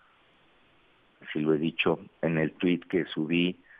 dije que pues no se dañaba a personas, sino se dañaba a un proyecto, si no se hacían las cosas con cuidado. Lo, desde el día que me inscribí, les dije que había que cuidar, que se, se fuera sumando, que lo que hay que buscar es que la gente se sume. En este momento te puedo decir que la gran mayoría de la dirigencia estatal, de las personas que están en las diferentes entidades de la República, del PRD, mira, a veces dicen, es que son muy poquitos, pero cuando empiezas a sumar y salen miles, pues son miles. Este, Pues sí. ¿Cu- ¿Cuánto vale el PRD a nivel nacional? En. Están muy enojados. El, el padrón que el padrón que se tiene este es eh, de poco más o menos de un millón. O sea, valen un millón de votos, que, que pa- como se antoja la elección 24, pues son bastante importantes, ¿no? Todos. Sí. Además, mira, pues lo que me han estado dice y dice eh, eh, de, de manera insistente es, o sea, ya dejaron fuera el PRD, Ujú. primer, primer nota. Y segundo, ahora esto es el PRIAN. Pues eso era lo que se busca, o sea, ¿para, ¿por qué, para qué dañar un proyecto, no? Ahí está el PRIAN, ahí, ahí está ya clarito, eh, eh, ya no es el PRIANDR, pero pues al final esto se veía, se veía raro, era, era un poco agua y aceite. Hoy hay una gran polarización. El hecho de que ustedes vayan solos, pues los podría condenar a muerte prácticamente política, Miguel. ¿Qué van a hacer? ¿Hacia dónde van? No sé, la verdad, mira, eh, yo escucho a- a- en el país a la a las personas del, de los diferentes estados muy muy enojados, de verdad, hasta molestos. Lo que ayer planteó el presidente nacional eh, Jesús Zambrano es que se haga una consulta, eso lo hará la, la dirigencia nacional Ok. y él dijo que se continúa en el frente aunque se hace la pausa en toda esta parte de la participación del comité y en todo este proceso. Ya. Eh, y, yo lo que te diría es que, eh, pues, eh, con ese trato que, que te queda, Pues sí. pues, la verdad es que te queda nada. Pero estás de acuerdo que, que si se van solos, entonces pues, pues los van a tildar de esquiroles, traidores, que, que le andan haciendo el juego a Morena, este, algo parecido a lo que le dicen a MC hoy día, por ejemplo. Pues eh, le dicen muchas cosas a MC y crece, Mira, ¿no? por ahí estará la eh, O sea, ruta. A lo mejor tendrán que reflexionar en la dirigencia nacional, no sé, yo creo que, este, sí, pues yo veo que les dicen muchas cosas, pero pues veo que consolidan en varios lugares y veo que crecen y veo que tienen preferencias interesantes en muchos sitios donde no estaban. Eh, entonces, por el otro lado, cada vez que participamos así, eh, el PRD pierde porcentajes. No sé, ¿Cómo Yo ve Miguel Ángel Mancera una alianza PRD-MC? Imagínate, a eso es a lo que a lo que se ha llevado. A Digo, que ahora pues, se vean escenarios en donde ya el PRD está pues, como con otras eh, otra brújula, otro, otras direcciones, ¿no? ¿Qué necesidad de veras? ¿Lo, ¿Lo verías bien? O sea, al final ustedes, digamos que si hay una izquierda progresista natural, pues sería el PRD, como si hay una derecha, este, o, o derecha centro natural, pues sería el PAN. Este, ¿lo verías bien? Una alianza MC-PRD. Así fue, yo estuve en esa en ese Ajá. esquema. Cuando Ok. nosotros ganamos la Ciudad de México era MC, PRD y PT. Ah, claro. Así fue. Bueno, pues vamos a seguir muy de cerca este asunto. Miguel Ángel Mancera, te preso que me nos regales estos minutos aquí en MBS. No, al contrario, Luis, muchísimas gracias. Gracias, es Miguel Ángel Mancera. Eh, pues a ver qué, qué pasa con el PRD. Mientras tanto, Silvano Aureoles está bien enojado. Él, él se va todavía más allá, ¿eh? Él sí quiere irse al tribunal, él sí quiere pues impugnar el proceso. Escuche. He solicitado un peritaje informático de la plataforma que está acopiando los datos en este proceso para elegir a la o el coordinador de la construcción del Frente Amplio por México. Así como se dio, no se acepta. Y además de esta solicitud formal que ya presenté, que por cierto, deben de entregármela en 12 horas. Pero además estoy ya en el proceso de solicitar al Tribunal Electoral del Poder Judicial de la Federación protección a mis derechos políticos, porque este pisoteo no lo voy a aceptar. Pues así van las cosas en el Frente Amplio por México. Vale un millón más menos de votos el PRD a nivel nacional. Eso es mucho, es poco, depende. Si, si resulta ser que la elección se cierra, por ejemplo, y necesitas un millón y medio de votos para ganar, pues vale muchísimo. Vale muchísimo. Sí, si no se cierra y es muy amplio y pues la diferencia es de 30 millones de votos, pues no vale nada. Todo es relativo, ¿no? En fin, mientras tanto, sin perredistas, en el foro que se llevó a cabo con Xochil Galvez, Santiago Krill, Enrique de la Madrid y eh, Beatriz Paredes, pues hubo algunas declaraciones interesantes, de pronto hay como que unos codazos entre Xochil Galvez y Beatriz Paredes, nada, wow, Beatriz Paredes decía es que no necesitamos solamente a gente carismática, esto es mucho más serio. Xochil Gálvez dice, oye, pues yo soy carismática, pero también sé, o sea, no, no es una cosa nada más de, de risas, sonrisas. Este, Beatriz Paredes le responde, no, no lo decía por ti, Xochitl, lo digo por los carismáticos. Y entonces habla Beatriz Paredes por ahí de Fox, estuvo interesante. Y de ahí en fuera, la verdad, medio aburridón, medio, medio soso, medio plano. Ojalá que lo hagan un poquito más atractivo porque se trata de emocionar a la gente. Y, ahí van, pero no creo que lo hayan logrado del todo. Cuéntanos qué sucedió en este foro, que por cierto eh, moderó allá nuestro compañero Manuel López San Martín, a quien le mandamos un abrazo al, al buen Manuel López San Martín. Alberto Zamora, bonito día. Luis, muy buenos días. Con un llamado al PRD y a su dirigencia para que se reincorporen al Frente Amplio por México ante la inconformidad que dejó la exclusión de Miguel Ángel Mancera y Silvano Aureoles, se desarrolló el primer foro al que asistieron los aspirantes a la candidatura presidencial del Frente Amplio por México. El foro, que tuvo una duración de una hora con 40 minutos, se desarrolló en un hotel de paseo de la Reforma. Los cuatro aspirantes lanzaron un mensaje de respaldo al PRD, pero también un llamado a mantener la unidad interna. Santiago Krill dijo que el comité organizador debe atender su petición de revisar las firmas que consiguieron Miguel Ángel Mancera y Silvano Aureoles. Reitero mi llamado al PRD y para que el comité técnico avale lo que han pedido, transparencia y una auditoría, por supuesto, y que sepan que aquí los necesitamos, aquí los queremos ver en el próximo foro sentados en sus respectivas sillas. Durante el foro moderado por Gabriela Juárez y Manuel López San Martín, no hubo confrontación de ideas ni ataques, aunque sí señalamientos contra la cuarta transformación. Beatriz Paredes reconoció que los errores cometidos favorecieron el triunfo de Morena en 2018. Yo no estoy obsesionada por Andrés Manuel López Obrador. Es un accidente histórico por los errores que cometimos. Por su parte, Xochitl Galvez reiteró que la narrativa de la esperanza ya la perdió la llamada cuarta transformación. Bueno, casi todo, porque lo único que no han podido destruir es la esperanza, porque la esperanza ya no les pertenece. Por su parte, Enrique de la Madrid dijo que los problemas que enfrenta el país no podrán resolverse mientras continúe Morena y sus aliados al frente del gobierno. Y por eso no cabemos dos, los rencorosos, los que se quieren vengar, los que viven del odio. Nada bueno sale del odio, solamente sale de la ilusión, de los sueños, del amor y de la hermandad. Ese es el México que sí somos. Luis, mi reporte, muy buenos días. Gracias, Alberto. ¿Qué pasa con las corcholatas, con la 4T, con el oficialismo? Marcelo Ebrard confirma que será el 17 de agosto cuando hagan el sorteo de las encuestadoras que harán la encuesta para elegir al candidato o candidata presidencial. Ya se nos comunicó por la dirigencia morena que el sorteo, originalmente nos habían dicho que iba a ser el domingo, pero ahora nos informaron que va a ser el día 17 de agosto. Esa es la fecha en la que se va a llevar a cabo el sorteo. Por lo que hace a las empresas que cada quien presentó, porque habíamos pedido que la encuesta la hagan empresas de tu confianza, de cada participante. Y no que fuera una empresa que contrate Morena y no sepamos qué resultado va a haber, si es confiable o no. Entonces, ya nos dijeron que es el 17 de agosto. Claudia Sheinbaum el día de ayer subió un video a sus redes sociales en donde se refirió al caso de Uriel Carmona, el fiscal de Morelos.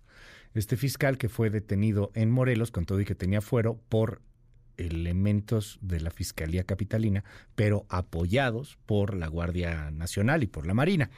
Yo, yo sigo con la pregunta, sé que no es cómoda la pregunta, pero ¿lo mismo pasaría si quisieran detener a Ernestina Godoy, a la fiscal capitalina?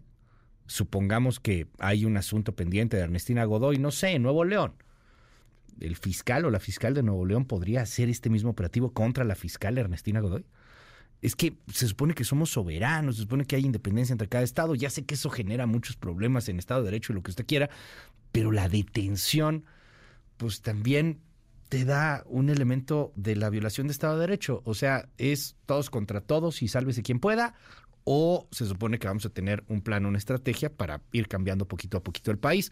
Todo esto fue por el caso de Ariadna, esta mujer que fue hallada muerta en los parajes de Cuernavaca y este del cual el estúpido fiscal, porque es lo que fue, un estúpido, un imbécil en sus declaraciones, nadie lo defiende, ¿eh? fue un estúpido, fue un imbécil, diciendo que se había muerto por borracha. No, no se murió por borracha, la mataron. Ok, es un idiota, sí, pero al mismo tiempo es fiscal y tiene ciertas cuestiones de derecho, ciertas cuestiones con fuero. Es un asunto bien complejo. Pero bueno, Claudia Sheinbaum pues, pues se sube al tema y dice esto. Hace algunas semanas dije que el PRIAN, ahora organizado en este bloque opositor, era como una tienda de disfraces. Hoy lo reitero. Miren cómo ahora opositores y algunos periodistas y comentaristas que se identifican claramente con el pasado político defienden al fiscal de Morelos, diciendo inclusive que es una víctima. Eso sí, el 8 de marzo se visten de feministas, pero cuando se trata de defender la justicia por un feminicidio, prefieren defender los intereses de sus amigos. Los maniqueos solamente veían todo en blanco y en negro. Y créame, nada bueno ha salido cuando la historia y la humanidad ve todo en blanco y en negro. Por otro lado, Gerardo Fernández Noroña el día de ayer se lanzó contra la derecha, pero esto ay, ya empieza a dar un poquito, bueno, es Noroña, pero sí ya empieza a dar un poquito de preocupación, que la derecha está vinculada al narco, a la delincuencia organizada, temeraria la declaración, aunque, insisto, es Noroña. Yo sostengo que la derecha está vinculada al crimen organizado y que van a seguirse incrementando los actos de violencia con la finalidad de desestabilizar a nuestro gobierno y de golpetear. Eso no quita que nosotros tenemos que resolver esos temas. Pero el de Ecuador, imagínense, o sea, asesinan a un aspirante, a un candidato y en, en la fiscalía detenido, el supuesto responsable es asesinado. Eso es, eh, ya lo hemos visto, esa película ya lo hemos visto, es la derecha, es su perversidad. Entonces sí, entramos en, en un momento peligroso y delicado. Nosotros mismos, o sea, podemos sufrir alguna agresión. Cuando me refiero a nosotros, me refiero a los aspirantes del movimiento. Me imagino que Peso Pluma de ser de derecha, ¿no? Me imagino que el cártel de Sinaloa es de superderecha, de ser yunque. No, es que no es la derecha o la izquierda. Estos que no pueden ver otra cosa que no sea política. Se llama obsesión. Hay, hay, hay temas psicológicos, psiquiátricos, incluso para quien no puede ver más allá de cierta cosa. Todo es rojo, todo es verde, todo es amarillo. No, se llama desastre en seguridad, desastre del Estado de Derecho. Los cárteles mexicanos son tan poderosos que han llegado al Ecuador y los cárteles mexicanos pueden matar a un candidato presidencial porque no les conviene de ese tamaño. Por cierto, Villavicencio era de derecha. O sea, ¿la derecha mató a la derecha? En fin. ¿Qué trae la prensa? Intelite reporta. La cobertura mediática de los temas del día. 1. Eh, en el financiero aparece en la primera plana una manera muy interesante de poder entender esta nota de pobreza de la cual hablaremos con Pedro Tello y con Gonzalo Hernández Licón en un momento más. Decrece la pobreza y eso está padre. El presidente está feliz, feliz, feliz, feliz con este asunto. Es que sí, pero no, pero lo, lo, que le digo, vivimos en el blanco y negro, en el maniqueo, o sea, en la escala de grises te da otros temas. Hay cosas muy buenas, hay cosas muy malas. Por ejemplo, la población en pobreza. E, el financiero me encanta, lo, lo hace de una manera maravillosa. 2018 había 41.1 millones, 2022 36.3, o sea, bajó, sí, exactamente, bajó la pobreza, perdón, le estoy dando el porcentaje. Había 2018 51.9 millones, 2022 hay 46.8 millones. Eso está chido, perfecto. Pero pobreza extrema eh, pues sí subió. En 2018 había 8.7 millones, ahora hay 9.1 millones. Y las carencias son las que están aumente y aumente y aumente en este país. ¿Qué son las carencias? Acceso a servicios de salud, con eso, ya nomás con eso. Échele un ojo, ahorita, ahorita lo subo, esta infografía que está en la primera del financiero, ahorita la subimos ahí a nuestras redes y este, a partir de ahí creo que podemos entender muchas cosas. De por sí el asunto es bien complejo. Dos. Bueno, hoy échele un ojo también a lo que aparece en, eh, en las eh, primeras planas del diario Excelsior. 50 años de ritmo y lucha. Hace medio siglo las calles de Los Ángeles y Nueva York dieron luz al hip hop, sonido contestatario de las minorías ante un mundo clasista. Y está bien padre esto que hacen en función de Excelsior, porque al mismo tiempo terminan por analizar cómo del hip hop fueron avanzando y avanzando y avanzando hacia lo que hoy tenemos con un peso pluma, por ejemplo. Esta música contestataria, esta música eh, eh, pues eh, divergente, esta música de protesta, pues, pues que se fue dando y que, y que ha tenido, por supuesto, un avance y una transformación. Son las 7.40.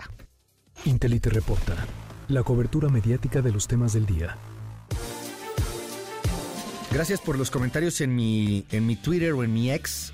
Están, están horribles algunas de las cosas que, que están pasando ahí. Perdóneme, subí esta imagen, a mucha gente no le ha parecido, lo siento mucho, pero es que es la cruda realidad de este país. Es esta mujer que fue asesinada en Guanajuato y de la cual yo le estoy preguntando qué diablos pasó, en dónde nos jodimos, en dónde se descarriló todo esto.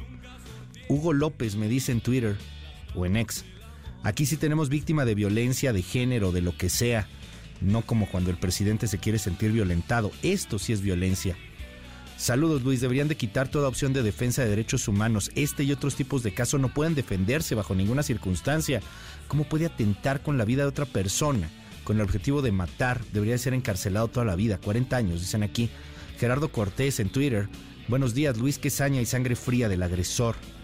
Laura Carvajal, muy lamentable lo que estamos viendo y viviendo. Juan Madín, Luis, buenos días. Esto es resultado de las autoridades que han sido corrompidos por el crimen organizado y que ha penetrado sus tentáculos en todos los niveles de los gobiernos. Desafortunadamente en el pueblo vamos viendo cómo se van a tomar acciones para poder encontrar la paz otra vez.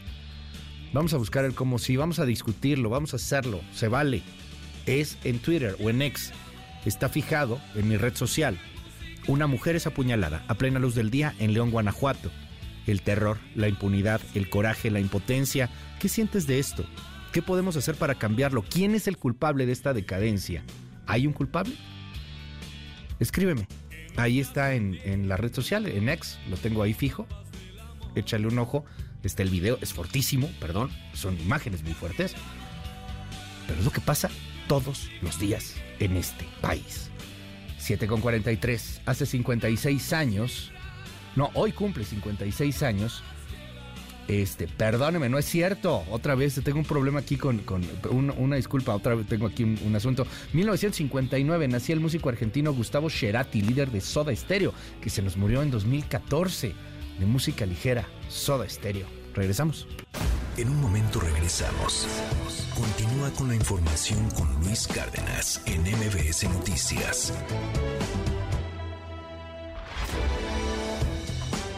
Estamos de regreso. MBS Noticias con Luis Cárdenas. Continuamos. Paga y gana con Banorte. Cada compra con tarjeta de crédito, débito o nómina te acerca para ganar hasta un millón de pesos. Participa en el sorteo en banorte.com diagonal tu tarjeta favorita. Banorte, el Banco Fuerte de México. Permiso Siconto 0230167 PS01. Vigencia del 1 de julio al 15 de agosto de 2023. aplican restricciones, términos, condiciones, comisiones, requisitos de contratación y detalles de la promoción en banorte.com. Deportes con Eduardo Chabot. Buenos días Luis, qué gusto saludarte a ti y a tu audiencia en este viernes lleno de información deportiva. Y es que tenemos mucha actividad en el mundo del deporte para este fin de semana, comenzando con los cuartos de final de la League's Cup que se disputan esta tarde. Primero a las 6 el Querétaro se medirá ante el Philadelphia Union, media hora más tarde el Inter de Miami de Lionel Messi se enfrentará a Charlotte FC y a las 8 pm Rayados de Monterrey jugará ante el LAFC de Carlos Vela. Muchos temas polémicos en torno a este torneo, desde la Liga MX que salió a quejarse del arbitraje con un comunicado infantil, tratando de señalar a culpables externos del fracaso del balompié nacional, cuando más allá de cómo se haya inclinado la balanza del arbitraje, el nivel de los clubes mexicanos en su gran mayoría quedó a deber. También el tema de los tiempos donde el Inter de Miami, obviamente impulsado por la MLS para obtener un buen lugar en este torneo y clasificar a la Conca Champions para que Messi pueda jugarla, tuvo más tiempo de descanso que equipos como Monterrey, que de haberse anunciado que jugarían en sábado, ahora lo harán el día de hoy, donde además habrán recorrido un total de casi 10 mil kilómetros en dos semanas, por lo que es cierto que muchas cosas deberán de mejorar para que este torneo sea más llamativo para los clubes mexicanos, más allá de lo económico. Seguimos Luis con la actividad del Mundial Femenil, porque esta noche continúan los cuartos de final. A la una de la mañana, la anfitriona Australia jugará frente a la poderosa Francia, mientras que a las 4.30 Inglaterra, que viene de eliminar a Nigeria en penales y que solo ha recibido un gol en todo el torneo, se medirá a la única selección latinoamericana que sigue con vida, Colombia. Además, este fin de semana comienzan las ligas europeas, donde el Real Madrid, que sufrió la baja de quizás el jugador más importante del equipo, el arquero Thibaut Courtois, quien se rompió los ligamentos cruzados y estará fuera al menos hasta marzo, debutará visitando al Athletic de Bilbao mañana a la 1.30 de la tarde, mientras que el domingo a la misma hora el Barcelona hará lo propio en su visita a Getafe y antes a las 9.30 de la mañana Chelsea y Liverpool debutarán en Premier League con un partido de poder a poder. Por último, Luis, se confirmó lo que ayer les veníamos adelantando y la Federación Mexicana de Fútbol anunció de manera oficial la continuidad de Jimmy Lozano como técnico de la selección mexicana con un contrato que lo vincula hasta el Mundial del 2026, por lo que tendremos Lamborghini para rato. También les recuerdo que paga y gana con Banorte, utiliza tu tarjeta de crédito crédito, débito o nómina Banorte y participa en el sorteo para ganar un millón de pesos. No olvides activar la promoción en banorte.com diagonal tu tarjeta favorita. Tienes hasta el 15 de agosto. Solo compra con tus tarjetas de crédito, débito o nómina Banorte y listo. Tus compras te acercan a ganar. Banorte, el banco fuerte de México. Querido Luis, hasta aquí la información deportiva. Yo los espero mañana a las 6 de la tarde en Balones al Aire por esta misma estación y nos escuchamos nuevamente el próximo lunes con lo mejor del mundo del deporte.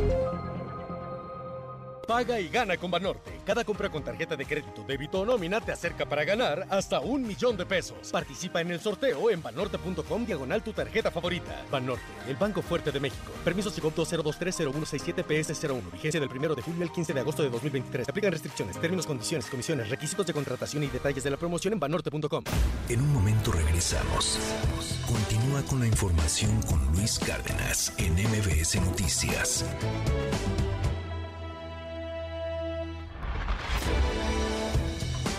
Ya estamos de regreso. MBS Noticias con Luis Cárdenas. Continuamos. MBS Radio presenta el resumen informativo con Luis Cárdenas.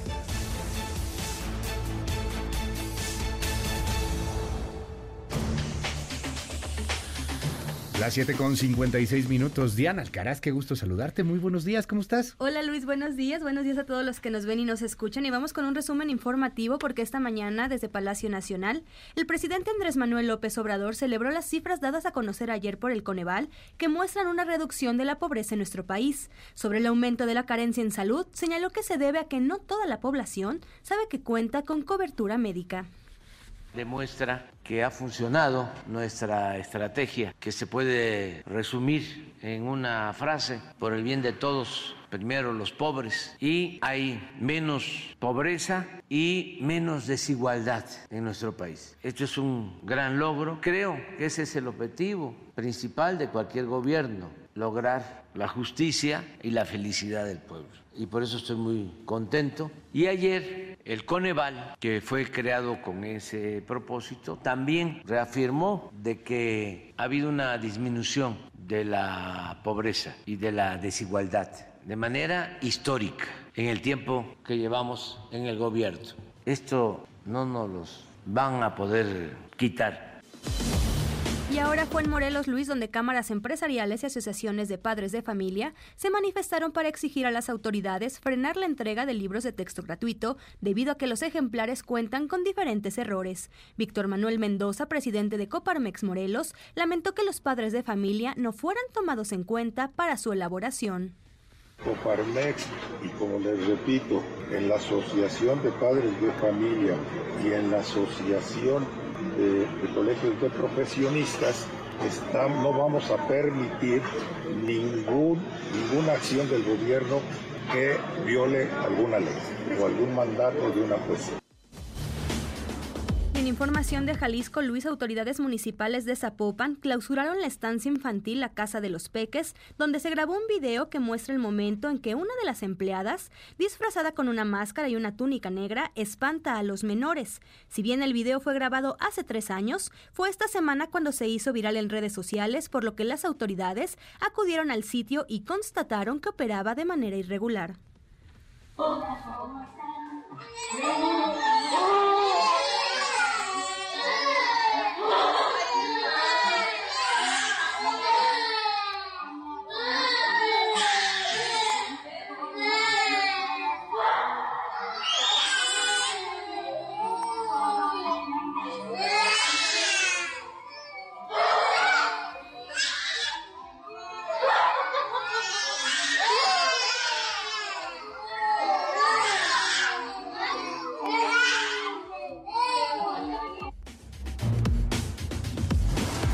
Pues ya lo clausuraron. ¿Ya lo clausuraron? ¿Y, y la señora ya lo ubicaron?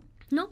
No, No. o sea, Pero dice tiene que, son em- máscara. dice que son empleadas y que Pues también, sí. o sea, el dato fue grabado hace tres años, apenas hizo viral Ah. esta semana, No, pues pero cañón. pues de todos modos fueron al lugar y pues resulta que, que no tenía todas las licencias que debería. Está bueno. Y Luis, para continuar con información de Ecuador, no sé si recuerdas que el día de ayer mencionábamos este video del grupo Los Lobos que se Sí. adjudicaban el asesinato del candidato presidencial. Pues resulta que ya salió un nuevo video con unos nuevos integrantes de Los Lobos, dicen ser los verdaderos lobos. Ok. Y ellos se, des- de- se deslindan del asesinato. Estas personas ahora no traen la cara cubierta a comparación del video que se había dado a conocer el día, de, el día miércoles. Ok. Y pues ahora ellos- dicen que no, que ellos son los verdaderos lobos, que ellos se desmarcan del asesinato. Ok, los, los lobos reales, o bueno, ellos dicen que son los lobos reales, se, de- se desmarcan de los lobos del video que Exactamente, dicen que no, ayer. que no les crean. Y aparte, otra cosa, Mm. Luis, es importante este dato, porque estos verdaderos lobos, que según ellos dicen son los verdaderos lobos, están vinculados pero al cártel Jalisco Nueva Generación, no al de Sinaloa. Escuchen el video. Ok. No se dejen engañar. Nosotros somos el GDO Los Lobos. No nos tapamos las caras. Nadie habla por nosotros. Y sí cumplimos con la paz. Aclaramos y rechazamos el asesinato del candidato a la presidencia, el señor Fernando Villavicencio. Y dejamos en claro que nosotros jamás hemos asesinado personas del gobierno o civiles. Y aclaramos que el video que circula en redes sociales, en el cual salen un grupo de personas con sus caras tapadas, con rifles de asalto, haciéndose pasar como miembros de nuestra organización, eso es totalmente falso. Ahí está el tema. Más adelante platicamos sobre lo que está sucediendo, las actualizaciones que hay, los seis detenidos allá en Ecuador y el FBI haciendo la Ya investigación. empezando la investigación. Lo que parece que queda muy claro es que eh, grupos del crimen organizado en México prácticamente es un hecho, tuvieron que ver Sí. en este homicidio, en este asesinato. Diana, mil gracias, te seguimos en tus redes. Gracias a ti, Luis. Me pueden encontrar en Twitter como Diana Alcaraz de. Mil gracias, es Diana Alcaraz, son las 8 con 2 minutos. Ya estamos de regreso. MBS Noticias con Luis Cárdenas. Continuamos. Primeras planas. El Universal. Dejan pobreza 8.9 millones, pero sube el rezago en salud. Según el Coneval, de 2020 a 2022 se pasó de 43.9% a 36.3% de la población en condiciones precarias, pero la cifra de gente sin servicios médicos pasó de 35.7 a 50.4 millones de personas. Milenio. Sheinbaum recibe seis veces más ataques machistas que Galvez. Un análisis de Google Trends muestra 246 mil menciones ofensivas contra Claudia, incluidos epítetos como marioneta, títere y muñeca de ventrílocuo, frente a 43 mil hacia Xochitl. Reforma. Iría Movimiento Ciudadano solo en 24 Ven Plan A en Nuevo León. Apuntan a Samuel García y a Colosio como sus cartas fuertes. Van por bancada propia y más prerrogativas. Da espalda frente y divide voto opositor. Excelsior. 5 millones de mexicanos dejan la pobreza. Reporte 2022 del Coneval. El aumento del ingreso fue clave para reducir el indicador general de pobreza de 2018 a 2022. Gobierno debe procurar que los apoyos lleguen a quien más los necesitan. Expertos. Animal político. Disminuye la pobreza en México en 5 millones de personas. Más de 50 millones sin acceso a salud. La jornada. Dejaron la pobreza 8.9 millones entre 2020 y 2022. Coneval, determinantes, programas sociales y alza a minisalarios, destaca. El financiero. Crece pobreza, pero aumentan carencias. Número de pobres cae en 5.1 millones este sexenio. 4 de cada 10 sin acceso a los servicios de salud. El economista. Se reduce la pobreza en México, pero crecen las carencias en educación y salud. En 2022, el 36% de la población tenía al menos una carencia social.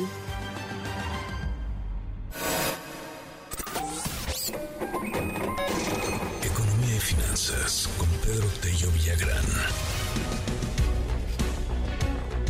Ya son las 8 de la mañana con 8 minutos. Seguimos en este espacio. Gracias por los comentarios y los mensajes que nos hace llegar a través del WhatsApp 5571-131337. Va de nuevo 5571-131337. A ver, eh, varios temas interesantes que, que están eh, en estos momentos ahí en la, en la palestra en torno a la disminución de pobreza. Y, y, bueno, nota un poco secundaria en materia financiera, pues el, tema del, Banco de México que, no mueve mucho el, el, tema de la, de la tasa de interés de referencia. Pero subió, bajó la pobreza, hay buenas noticias, hay malas noticias. Querido Pedro Tello, te mando un abrazo. ¿Cómo estás? Buen día. Luis, buenos días, qué gusto saludarte a ti, también a quienes nos escuchan. Ayer efectivamente el Coneval dio a conocer el reporte sobre la evolución de la pobreza en México con cifras correspondientes a 2002, 2022, perdón, que nos permite hacer ya un balance de qué ha ocurrido con este que es uno de los signos vitales de la sociedad mexicana en lo que va de la presente administración, haciendo un corte con la información disponible de los primeros cuatro años de la, del sexenio de Andrés Manuel López Obrador. Y bueno, lo interesante es que si comparamos el nivel de pobreza que existía en 2018, el año previo a la toma de posesión del licenciado López Obrador, contra la situación de pobreza en el 2022 al cierre del cuarto año de su administración, bueno, pues nos encontramos con que hay ciertamente una reducción en el número de pobres que permitió que 5 millones 100 mil mexicanos abandonaran la condición de pobreza en 2022 en comparación con el, número existente en el año 2018. Esa me parece que es una magnífica noticia porque en la medida en la que menos mexicanos estén en esa condición de pobreza, evidentemente que mejorará la calidad y la condición de vida de la mayor parte de la sociedad mexicana. Pero cuando revisamos los datos que dan cuenta de la pobreza extrema, es decir, los que realmente están en una condición de indigencia francamente difícil de entender, nos damos cuenta de que ahí los resultados no son tan bollantes. Mientras en el año 2018 había 8 millones 700 mil mexicanos en condición de pobreza extrema, Luis, En cuatro años más tarde, en el 2022, esa cifra aumentó a 9.1 millones de mexicanos. Prácticamente hay 400 mil mexicanos más en condición de pobreza en el cuarto año de la administración de Andrés Manuel López Obrador y esa no es en modo alguno una buena noticia. Y no deja de llamar mi atención que en la mayor parte de los diarios el encabezado tiene que ver con la reducción en el total de mexicanos que viven en condición de pobreza, pero el aumento en el número de mexicanos en condición de pobreza extrema no se destaca, en mi opinión, de manera suficiente, tomando en cuenta que este gobierno, precisamente este gobierno, señaló que por el bien de todos los pobres primero.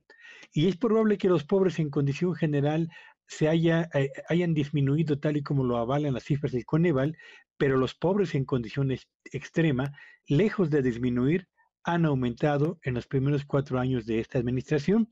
Y agregaría, además de este dato que tiene que ver con la pobreza extrema, no, olvidemos que una de las, eh, no, no una, más bien, entre las obligaciones constitucionales que debe atender el gobierno de nuestro país está el de mejorar y dotar de eh, calidad educativa y de calidad en acceso a los servicios de salud a la mayoría de los mexicanos.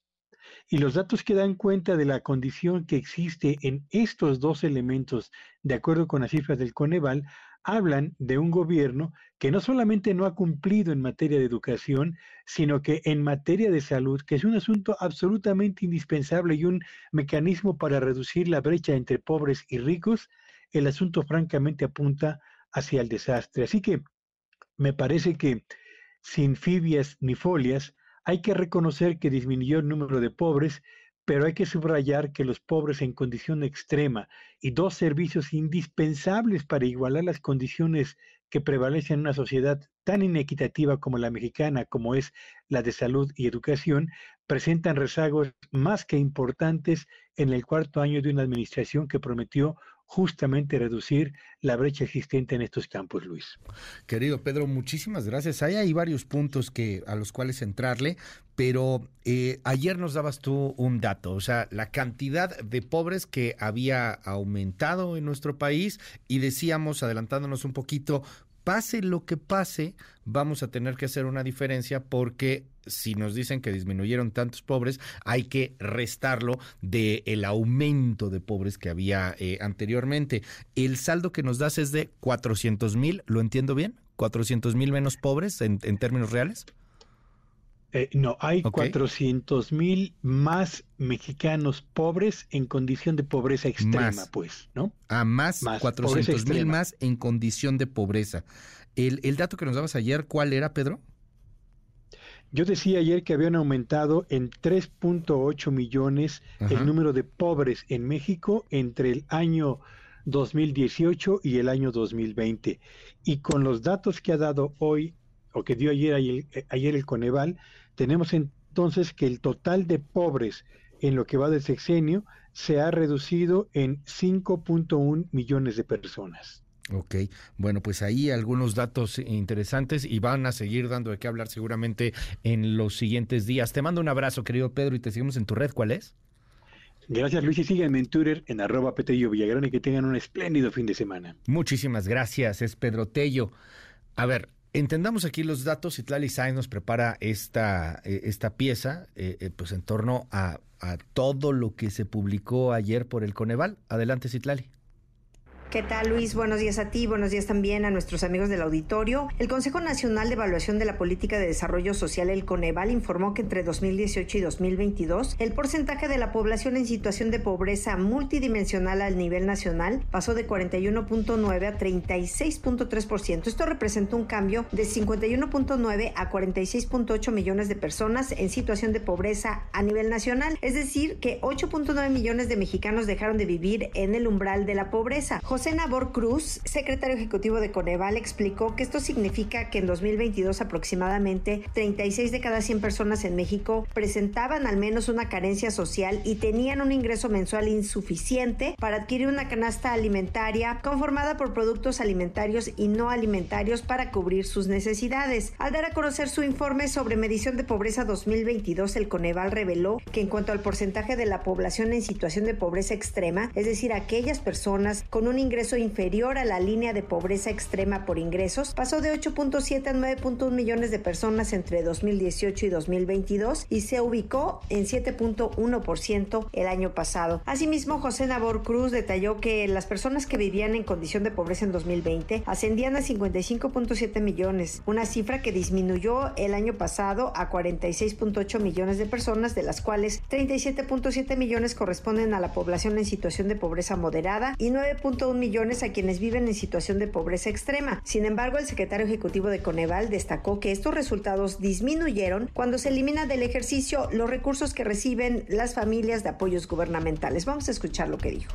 El dato efectivo es que 36.3% de la población para 2022 está en situación de pobreza multidimensional. Si retiramos la declaratoria de ingresos de los encuestados, tenemos que los niveles de pobreza multidimensional se hubieran ubicado en 39% de la población, reitero, sin contar con la declaratoria de ingresos de transferencias de programas sociales. En un ejercicio similar, en cuanto a los niveles de pobreza extrema, el dato efectivo para 2022 es 7.1% de la población en situación de pobreza multidimensional. Pero retirando el ingreso de transferencias de programas sociales, en el agregado tenemos que los niveles de pobreza extrema se hubieran ubicado en 8.9%. Finalmente, el reporte muestra que Chiapas sigue estando a la cabeza en el porcentaje más alto de su población en condiciones de pobreza extrema y de pobreza multidimensional. Vamos a escuchar lo que dijo. Chiapas, Guerrero y Oaxaca tienen los mayores porcentajes de personas en su población estatal en situación de pobreza multidimensional. En contraparte, Baja California Sur, Baja California y Nuevo León son las tres entidades con menores niveles de porcentaje de población en situación de pobreza multidimensional. Si observamos en cuanto a la distribución del porcentaje de población en situación de pobreza extrema y tenemos en contraparte que Chiapas con el 28.2% de su población en situación de pobreza extrema. Luis es mi reporte al auditorio. Muy buenos días. Gracias, Itlali. Muy buenos días. A ver, son muchos datos y por desgracia todo está ultra politizado. En el WhatsApp tengo 45 mil mentadas de madre de ambos lados. Los que son anti-chairos, pro López Obrador, este, anti López Obradoristas, me dicen que soy un vendido de Morena, un arrastrado, que la presidencia ya me dio dinero para que hable bien y diga que disminuyeron los pobres. No, es que yo no digo nada, yo solamente doy a conocer una noticia. Pero al revés, los que son pro López Obrador, Chairos, dicen que estoy vendido, que nada nos compete, que ni nada nos embona, ya sabe. A ver, entonces, si hay alguien en este país que sabe perfectamente de lo que estamos hablando en pobreza, y que además lo hace con un tiento político este, envidiable, con una imparcialidad envidiable para muchos, es nada menos y nada más que Gonzalo Hernández Licona, ex secretario ejecutivo del Coneval que tengo en la línea. Gonzalo, gracias por regalarme estos minutos en MBS. ¿Cómo estás? Bonito día. Hola, ¿qué tal? qué gusto, Luis. Este, quiero saludarte como siempre. ¿eh? Oye, pues, pues, ya sabes, ¿no? Estos números siempre terminan por ser muy, muy politizados. Y, y, te aprecio que nos tomes esta llamada para pues, platicar sin filias ni fobias sobre, sobre el tema. Ya nos adelantaba hace un momento, Pedro Tello, algunos datos, pero de entrada, de saque, ¿cómo lo ves? ¿Bueno, malo, regular? ¿Qué es lo bueno? ¿Qué es lo malo? ¿Qué es lo regular? Eh, mira, como, como todo en la vida, pues hay de todo. Eh, hay cosas eh, que van que fueron que van bien y, hay aciertos y hay desaciertos que van mal. Y, y es así es así es ahorita eh, lo que nos ha sucedido. Entonces pues hay que tomarlo desde mi punto de vista tratar de analizarlo por qué unos sí y por qué otros también no claro.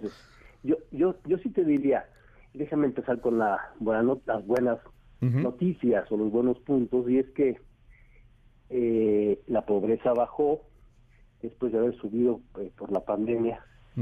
y, la, y, yo creo que hay un par de razones importantes, eh, no sé, algunas importantes. Una es que nos recuperamos de la pandemia, o sea, el 2020 fue un buen paso para la economía y la verdad es que no nos tocaba más que recuperarnos, digamos, es una recuperación no había para dónde, o sea, ya, ya irnos para abajo ya, ya estaba medio pues complicado. no, podíamos estar peor, pues, ¿no? Claro. Que en 2020. Entonces, cualquier cosa iba a ser de bajada, ¿no? déjame hacer esta, esta pequeña pausa primero, Gonzalo, para que podamos entender, porque yo entiendo que, que, que expertos como tú, los economistas, etcétera, pues comprenden perfectamente bien el tema, pero quienes no lo somos a veces se nos va el avión. ¿Qué es ser pobre? en este país con esta medición en particular? Sé que es complejísima la respuesta, pero para poderlo entender más o menos, ¿qué diablos es ser pobre en México? ¿Cómo, cómo Coneval nos considera o no nos considera pobres? Mira, es pobre una persona en México cuando su ingreso eh, mensual no le alcanza para una canasta alimentaria más una no alimentaria. Eh, porque, Entonces, si el ingreso es bajo, y además, y además tienes una o más carencias sociales en el ámbito educativo, de acceso a la salud, de acceso a la seguridad social, de vivienda, su calidad y sus servicios y acceso a la alimentación. Okay. Entonces, una persona le va, le va mal, digamos, cuando tiene poca lana y cuando además tiene una carencia social reflejada en esos derechos sociales, ¿no? tiene sentido. cuando empezamos con, con la poca lana, que es para, no te alcanza lo que ganas para una canasta básica y una no básica, una prox, ¿cuánta lana hablamos? Más o menos eh, unos 2.000, 2.200 pesos por persona al mes. 2.200 pesos al mes, ganas menos de eso. exacto. Entonces, y además tienes una carencia social. ¿Qué puede ser? Por ejemplo, no va a la escuela el, hijo. Por ejemplo, no tienes acceso a los servicios de salud, ni, privado ni público. Por ejemplo, tú tienes una calidad eh, de, tu hogar en donde el piso es de tierra, el techo es de lámina, hay hacinamiento, eh, no tienes agua en tu, en, tu en tu casa, cocinas con leña y no tienes eh, eh, Entonces, tienes una serie de carencias que directamente hay que observar. Entonces, la gente en pobreza tiene poca lana y tiene poco acceso a estos derechos mínimos sociales, ¿no? Ahora, ¿qué es el pobre extremo, esta pobreza extrema? Es, es llevar estas dos, eh, tanto la lana como el acceso, eh, todavía peor, es decir, el ingreso ya no te alcanza ni siquiera para la canasta alimentaria básica.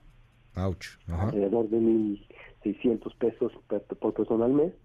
Y tienes tres o más carencias sociales de las que te, las que te comenté. O sea, es, es un niño que vive en una familia con muy poco ingreso, que no va a la escuela, que la familia no tiene acceso a servicios de salud, que la vivienda es precaria, por ejemplo.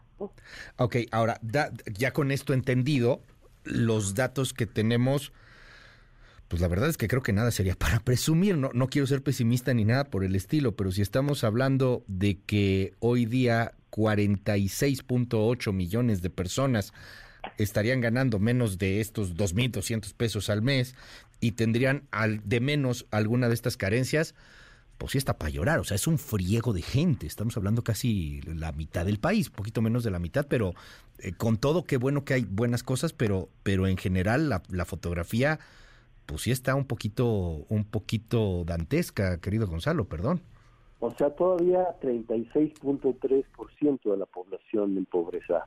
36.3, aquí estoy viendo. 36.3% pues está cañón. pobreza, este, que sigue siendo un nivel alto, por supuesto, hemos andado en los 50, 40, 52, hemos venido eh, fluctuando por varios años en una pobreza alta, esta, esta eh, resultó menor, te digo, y bueno, la, la, razón principal de que haya mejorado la pobreza en esta ocasión eh, es una mejora en los ingresos de los de las laborales de la gente.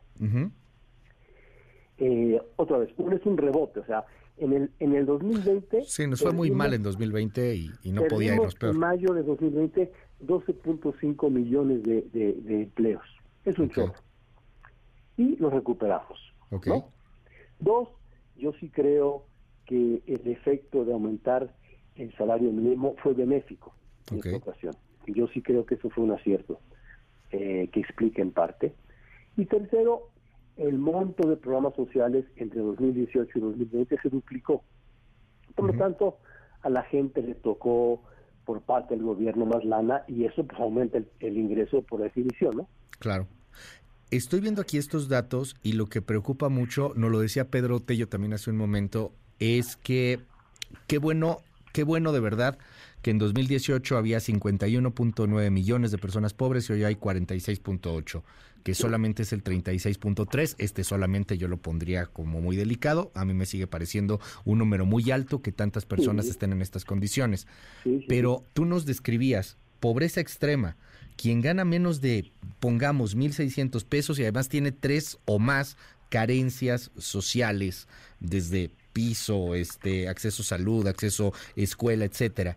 Y ese número, Gonzalo, yo lo veo más arriba, porque en 2018 había 8.7 millones y en 2022 hay 9.1 millones más de pobres extremos. Pues, ¿qué pasó ahí? ¿Por qué hay más pobres extremos, aunque disminuye el número de pobres en general? Yo creo que hay tres razones al menos. Y por eso estos datos traen buenos puntos y malos puntos.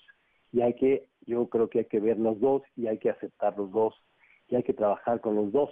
Exacto. Unos para mantenerlos y otros para mejorarlos un chorro. Eh, entonces, tres razones desde mi punto de vista.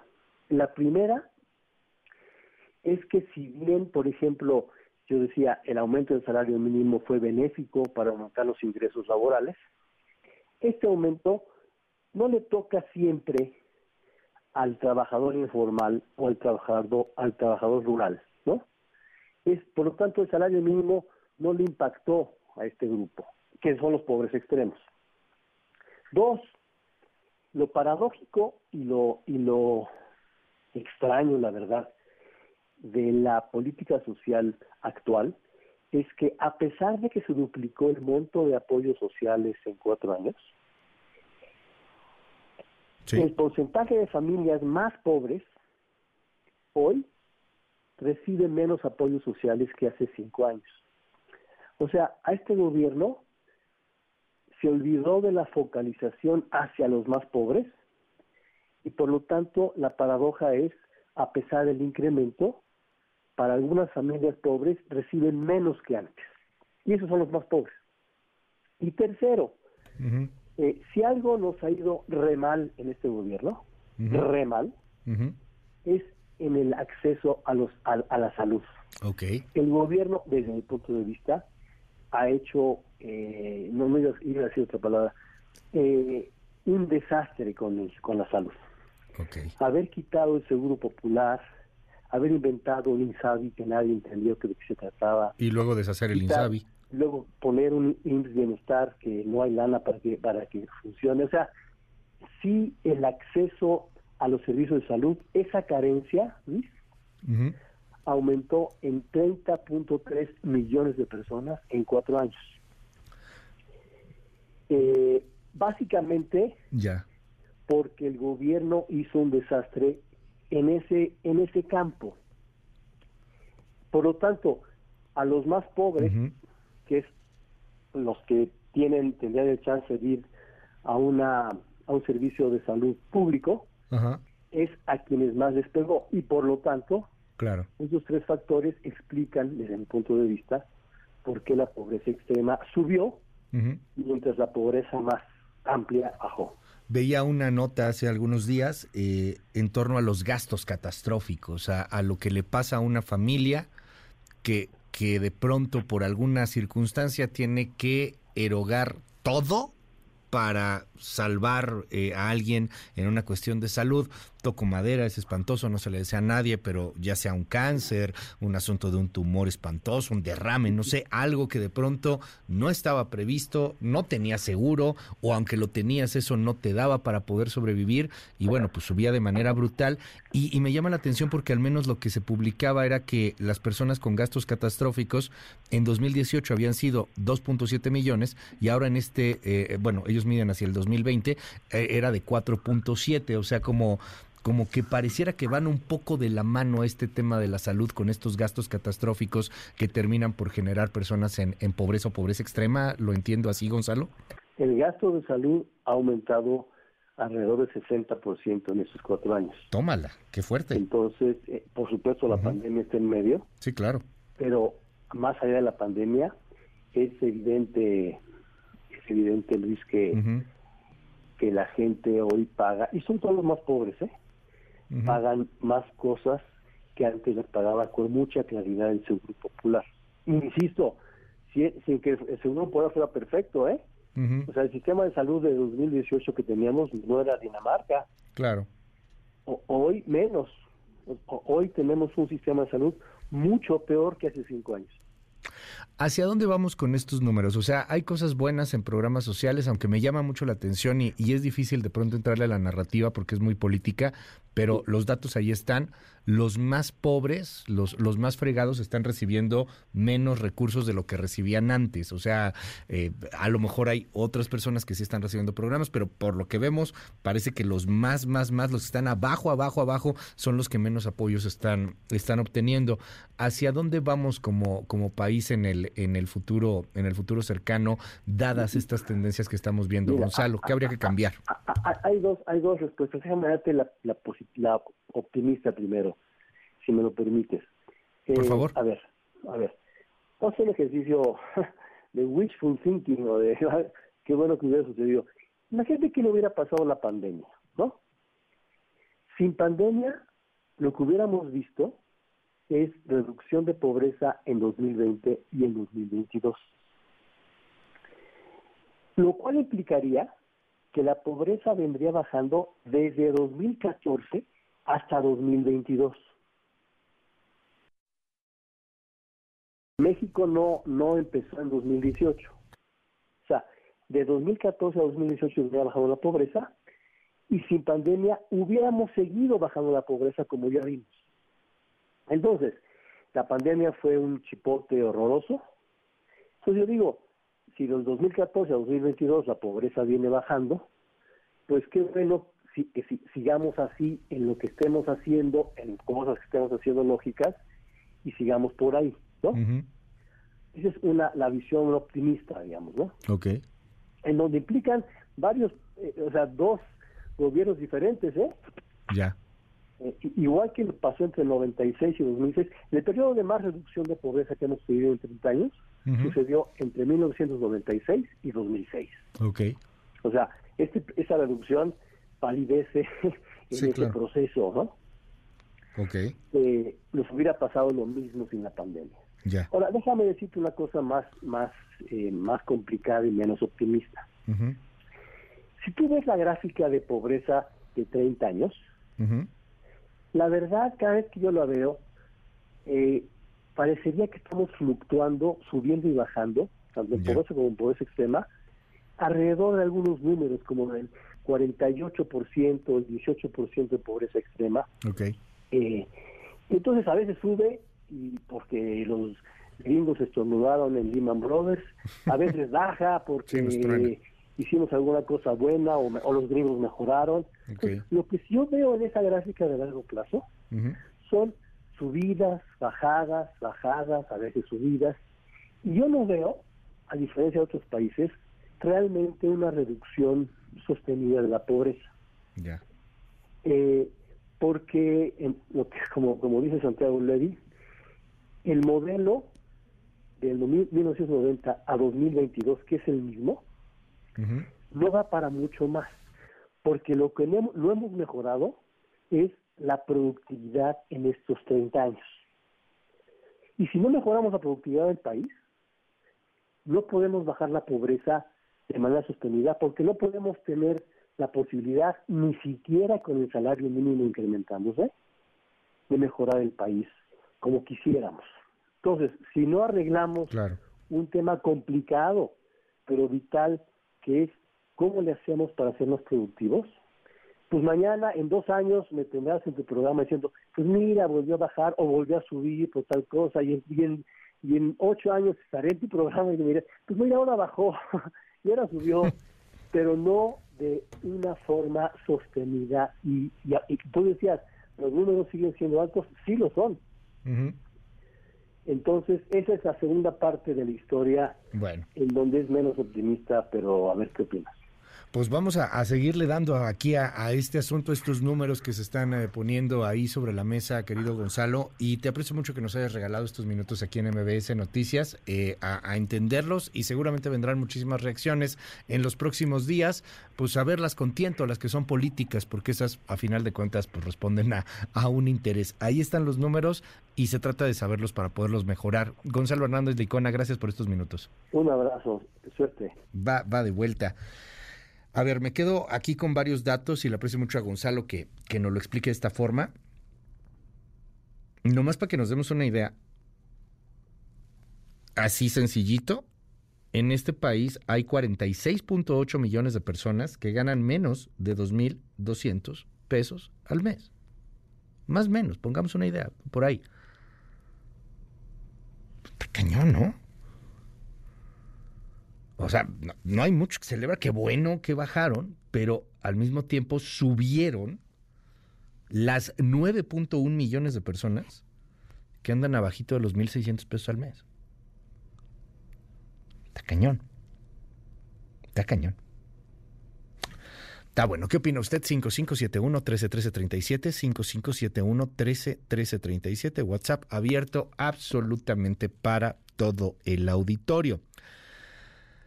En mi Twitter o en mi ex, arriba eh, está fijado, eh, está hasta arriba de los posts, y le puse este video que es espantoso, de una mujer que fue apuñalada a plena luz del día en León, Guanajuato. El terror, la impunidad, el coraje, la impotencia. ¿Qué siente usted de esto? ¿Qué podemos hacer para cambiarlo? ¿Quién es el culpable de esto? Me dice Patricia BR en Twitter o en X. Como habitante del Bajío expreso mi preocupación por lo acontecido. Ojalá por la presión mediática y la gran difusión den con el responsable. Es un crimen brutal y artero. En esta ocasión hubo una grabación hasta con audio y fue posible identificar al asesino. Me dice Angélica, la delincuencia por asalto no es justificable de ninguna forma. La falta de trabajo o la precariedad de éste nunca será justificación para el daño de otro ser. Esto es perder la humanidad.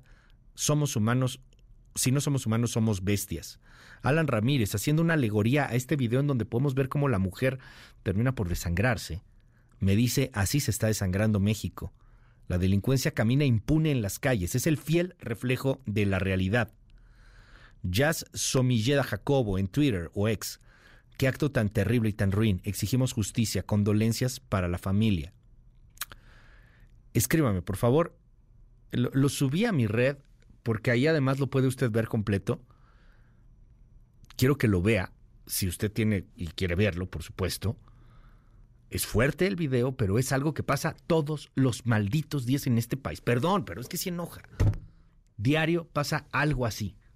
Nada más que este se grabó y se viralizó en la red. En León, Guanajuato, a plena luz del día. No es en Tamaulipas, en una zona perdida. No, es en León, Guanajuato, a plena luz del día. ¿Qué hacemos?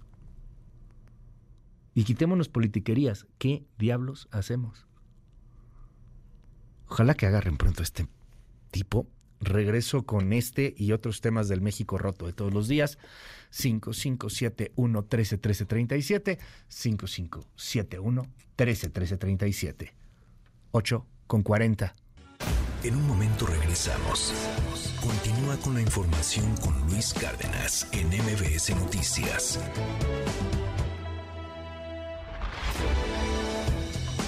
Ya estamos de regreso. MBS Noticias con Luis Cárdenas. Continuamos.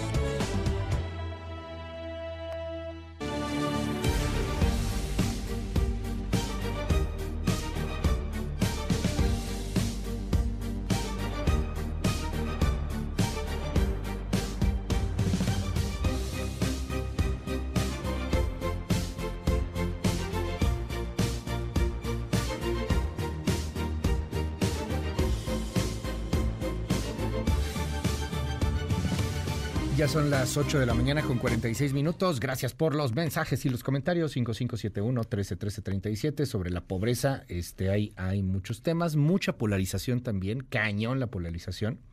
Este, y, no es, no es político, son números, son números y números y números. odio decirlo así, pero pues son números.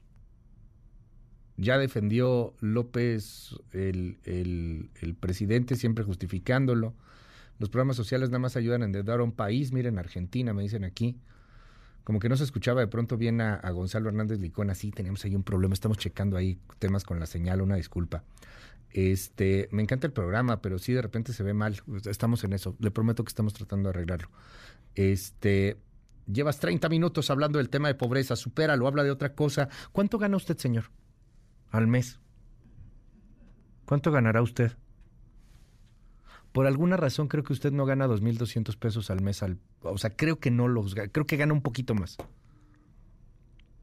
¿No cree que es importante hablar de que en este mentado país 46.8 millones de personas ganan menos de 2.000 pesos al mes? ¿Por qué será que luego el populismo gana y que luego la cosa está tan fregada? ¿Por qué será que luego esas personas son las que llegan y gobiernan producto de un coraje social. ¿Por qué será? Uno nomás pregunta, ¿no? ¿Por qué será? A lo mejor porque no nos damos 20 minutitos para hablar de que 46 millones de personas en este país ganan menos de 2 mil varos al mes. Si tú no ganas menos de 2 mil varos al mes, qué chido. No, no, no eres parte de esos 46 millones.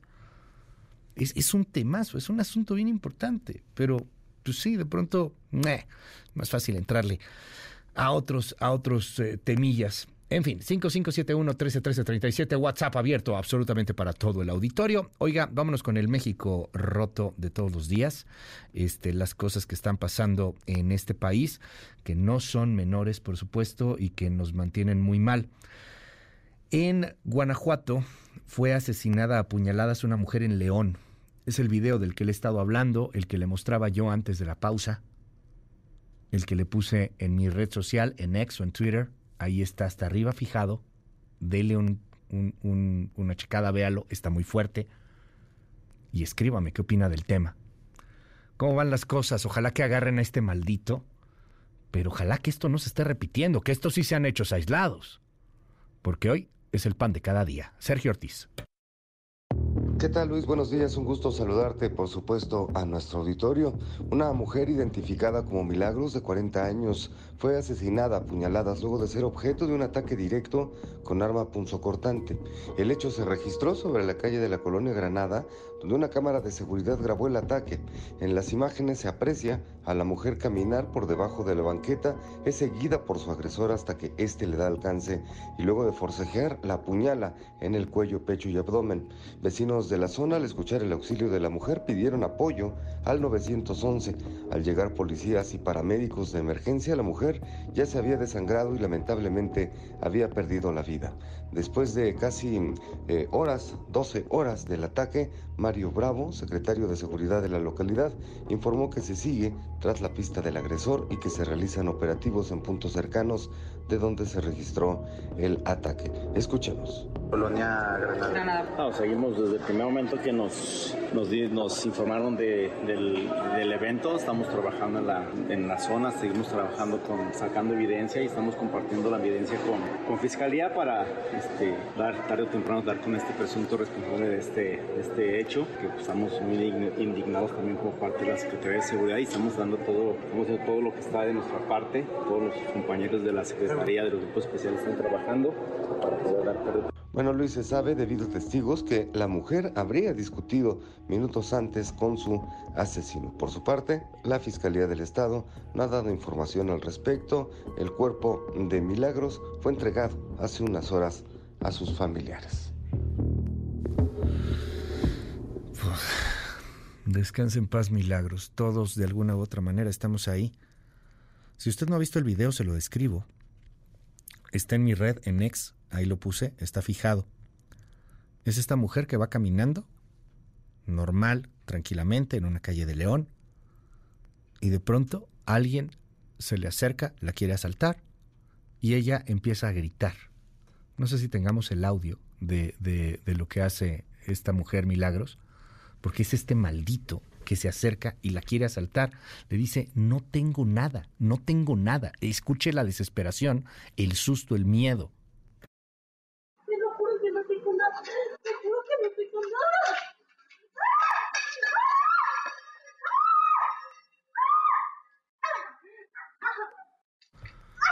Mientras ella está gritando, este maldito, reaccionando a que ella le avienta el café que traía, empieza a apuñalarla una y otra y otra vez. Después en el video, un video grabado por la cámara de seguridad, se puede ver cómo la mujer empieza a perder sangre, empieza a desangrarse, termina muerta en las calles de León, Guanajuato.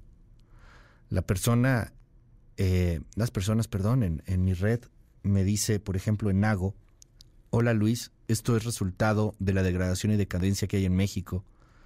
Cristos da tristeza por el sentimiento que predomina es coraje e impotencia. Ojalá que la chica se encuentre bien. No, murió. Justamente lo que nos reportaba Sergio hace un momento. Gabriel Fonseca nos dice, esto es intolerable. Malditos sean, dice una persona que se hace llamar Dark Gato. No hay palabras para esta cobardía. Olores nos dice, Luis, sí se trata también de política. La política de abrazos y no balazos no está funcionando. El peje, los narcos, ¿hasta dónde vamos a llegar? Abraham Najor, terror, impunidad. Te estoy escuchando eh, en MBS, me dicen aquí en el, en el WhatsApp, eh, perdón, en el Twitter o en el ex. Qué poca madre, ¿por qué compartes esto? Ahí, ¿por qué no ponen la foto del asesino? Ya pusimos la foto del asesino. Y lo comparto porque creo que es el México de todos los días. No es el México bonito. Este es el México del que hay que hablar y el que estamos fregando todos los días. Y cada vez peor. Arroba Luis Cárdenas MX, estoy en ex. Le cuento también en más sobre este México rojo. Ayer la Secretaría de Seguridad Pública Estatal informó que tres delincuentes fueron abatidos y un elemento de la Guardia Nacional resultó herido durante un enfrentamiento registrado en la carretera federal 57, hablando del Bajío justamente.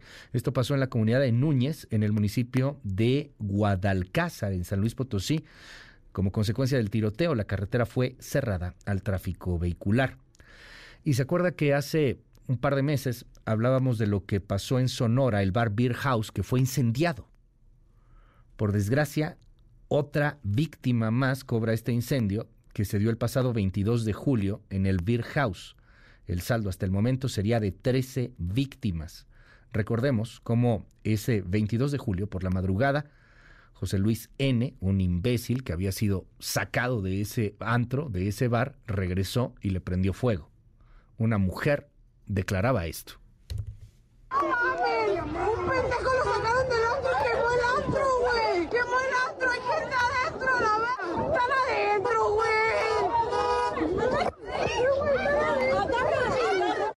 Eso fue el 22 de julio. Este idiota que sale, regresa, quema el antro. Bueno, pues ya son 13 las víctimas en total.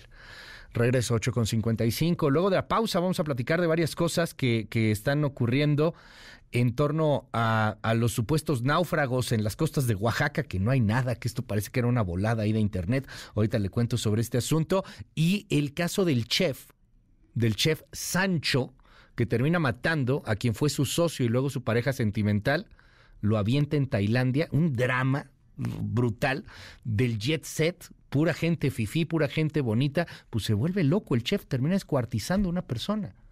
Regresamos con esto y mucho más, es MBS Noticias, seguimos. En un momento regresamos. Continúa con la información con Luis Cárdenas en MBS Noticias.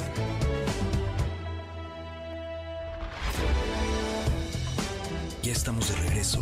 MBS Noticias con Luis Cárdenas. Continuamos.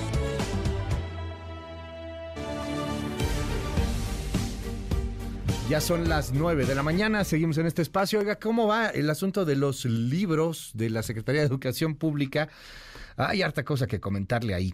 A ver, este, el día de, de ayer, la Secretaría de Educación Pública y la secretaria, Leticia Ramírez, eh, sostuvo un encuentro que, que sí hay que reconocer, tuvieron una buena negociación con los estados. Prácticamente todos los estados de la República van a adoptar los libros de texto a menos que persista algún impedimento legal.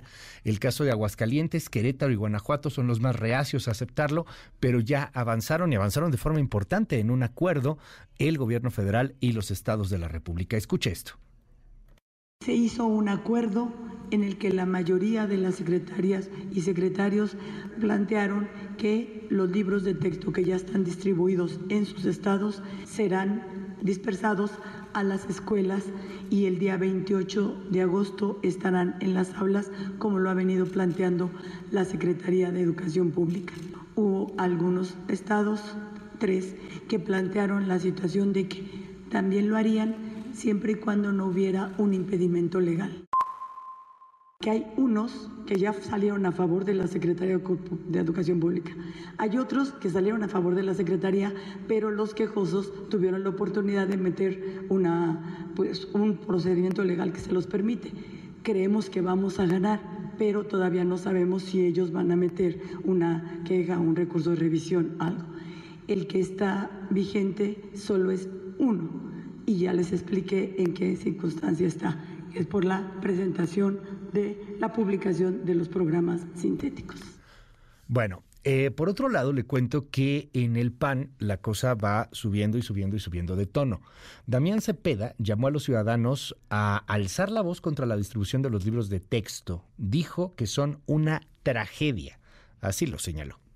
Los libros de texto que presentó el gobierno de Morena y López Obrador son una tragedia. Están llenos de ideología política y puntualmente frustraciones electorales las meten ahí, ideología de su propio partido político. Están llenos o algunas partes de racismo, particularmente anécdotas que hablan de indios, castellanos y que fomenta este tipo de visión.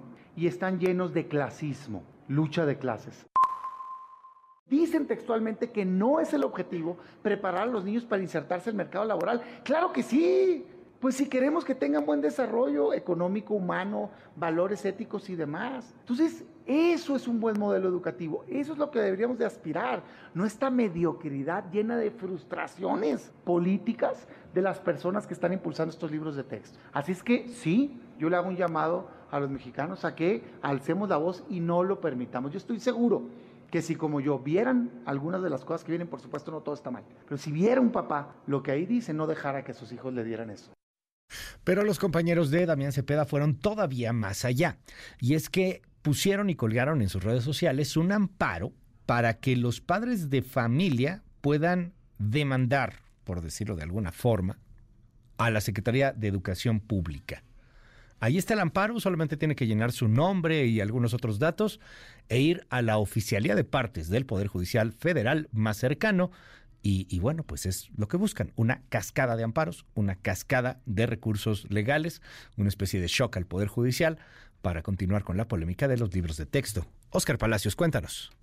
Gracias Luis. Buenos días. Senadores del Partido Acción Nacional pusieron a disposición de los padres de familia un formato de denuncia de amparo contra los nuevos libros de texto que distribuirá la CEP. A través de un mensaje difundido en sus redes sociales, los legisladores del PAN reiteraron que los libros de texto tienen graves errores y buscan adoctrinar a la niñez mexicana con sus contenidos. Señalaron en este sentido que los padres de familia que estén preocupados por la formación de sus hijos podrán utilizar el formato de demanda de amparo a fin de proteger su derecho a la educación. Los nuevos libros de texto tienen graves errores y buscan el adoctrinamiento. Si usted se preocupa por la formación de sus hijos, compartimos este formato de demanda de amparo para proteger su derecho a la educación, resaltaron los senadores del PAN en su cuenta de Twitter. Además del formato, los senadores de Acción Nacional elaboraron una guía paso a paso para el llenado del proyecto de amparo contra la distribución de los libros de texto, el cual también podrá consultarse en sus redes sociales. Luis es el reporte, buenos días.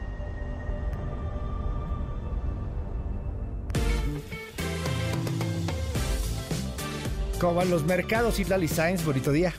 Hola Luis, buenos días a ti, buenos días también a nuestros amigos del auditorio. Te comento que están operando mixtos los principales índices. Gana el Dow Jones Industrial 0.26%, está perdiendo el índice tecnológico Nasdaq 0.64% y también en nuestro país el S&P de la Bolsa Mexicana de Valores pierde 0.36%, se cotiza en 53.692.54 unidades. En el mercado cambiario, el dólar en ventanilla bancaria se compra en 16 pesos con 48 centavos, se vende en 17 pesos con 37, el euro se compra en 18 pesos con 36, se vende en 18 pesos con 93 centavos. Finalmente, Luis, el precio promedio de la gasolina magna en la República Mexicana se ubica en 22 pesos con 21 centavos por litro, la Rojo Premium en promedio se compra en 24 pesos con 18 centavos, en la Ciudad de México el precio promedio para la magna es de 22 pesos con 58 centavos y la Premium se compra en promedio 24 pesos con 84 centavos. Luis, mi reporte al auditorio. Muchísimas gracias, Itlali. Buenos días. Buenos días. Ya estamos de regreso. MBS Noticias con Luis Cárdenas. Continuamos. MBS Radio presenta el resumen informativo con Luis Cárdenas.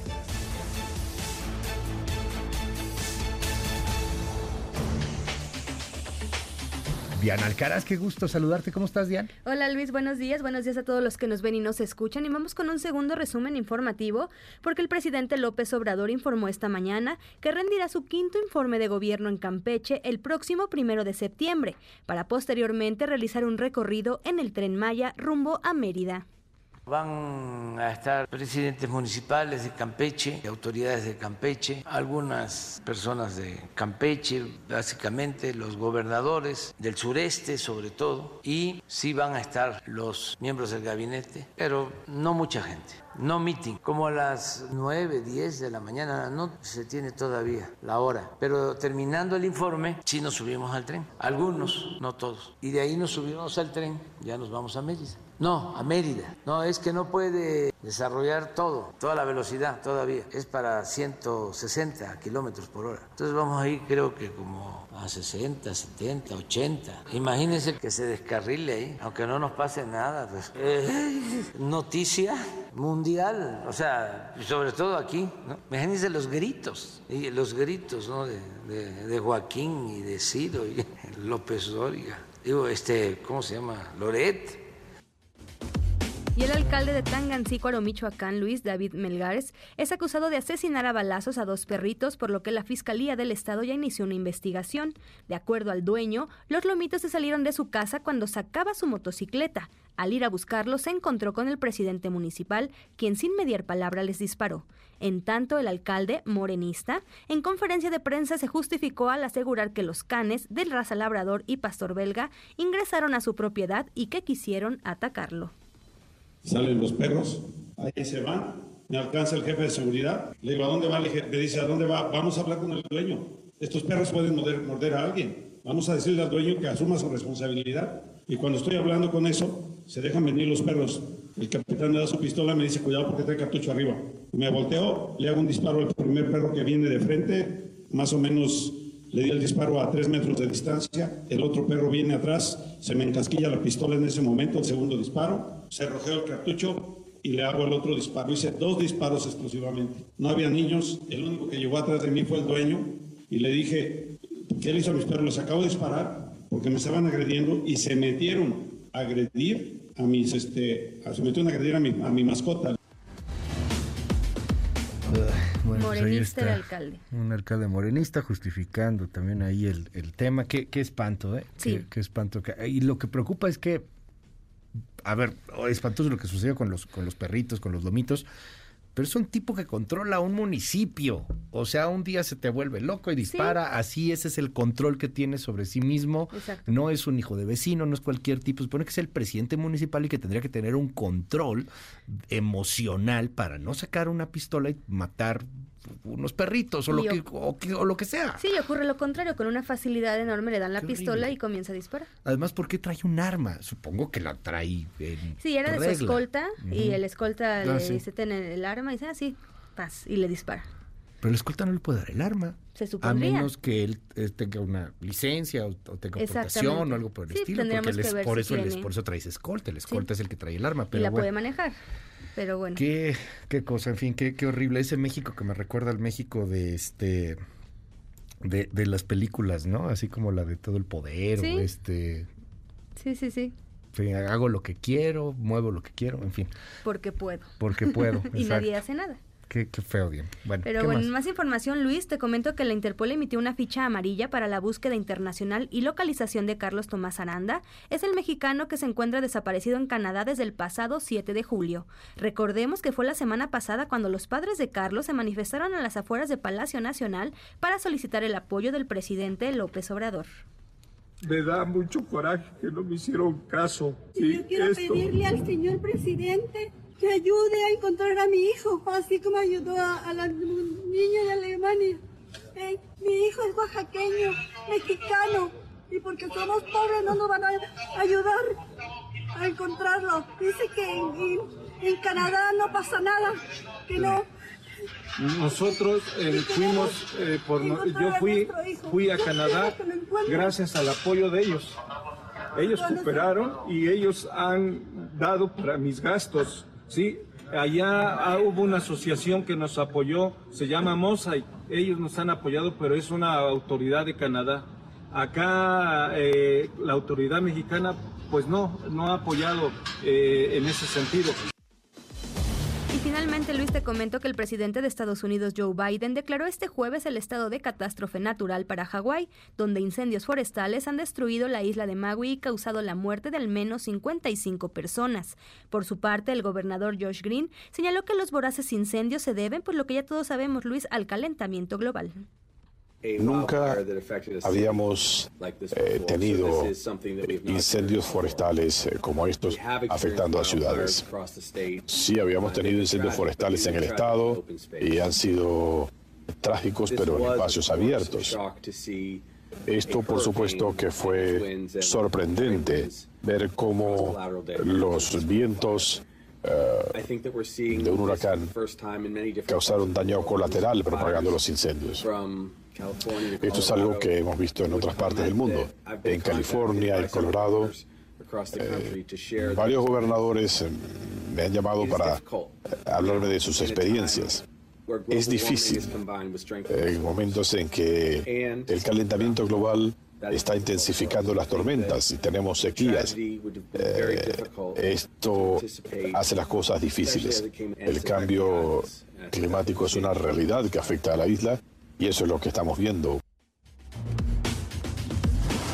Muchísimas gracias, Diana. Te seguimos en tus redes. Gracias, Luis. Me pueden encontrar en Twitter como Diana Alcaraz D. Muchas gracias. Es Diana Alcaraz, son las 9 con 16 minutos.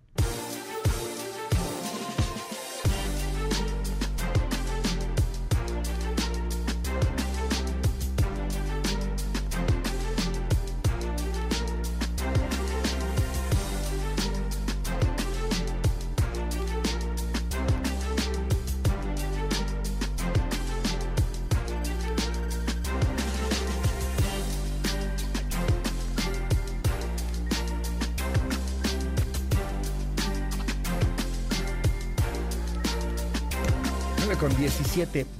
Fíjese que hace unos días empezó a hablarse de un supuesto naufragio en las costas de Oaxaca.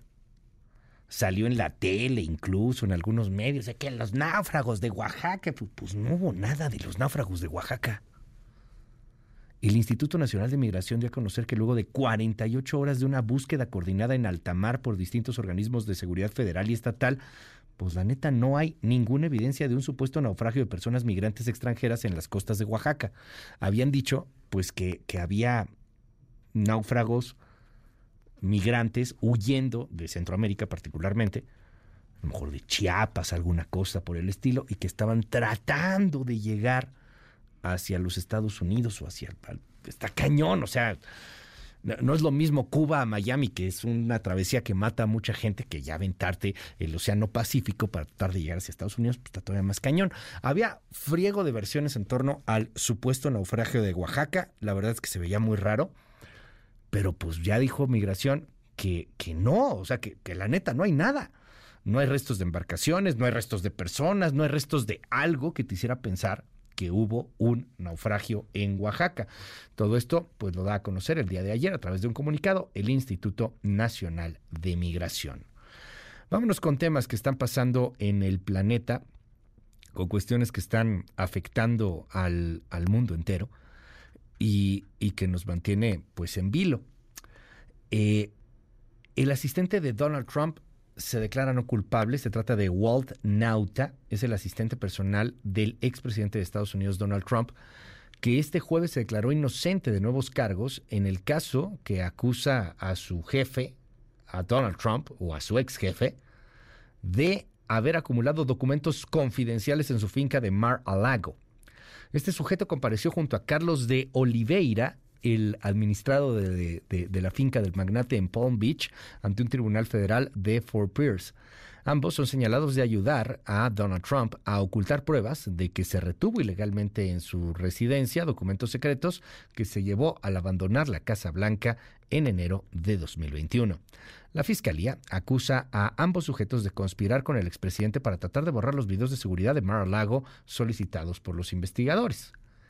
Y la nota que hoy día preocupa mucho sigue siendo el magnicidio contra Fernando Villavicencio, el candidato al gobierno del Ecuador en la elección que se va a llevar a cabo en nueve días.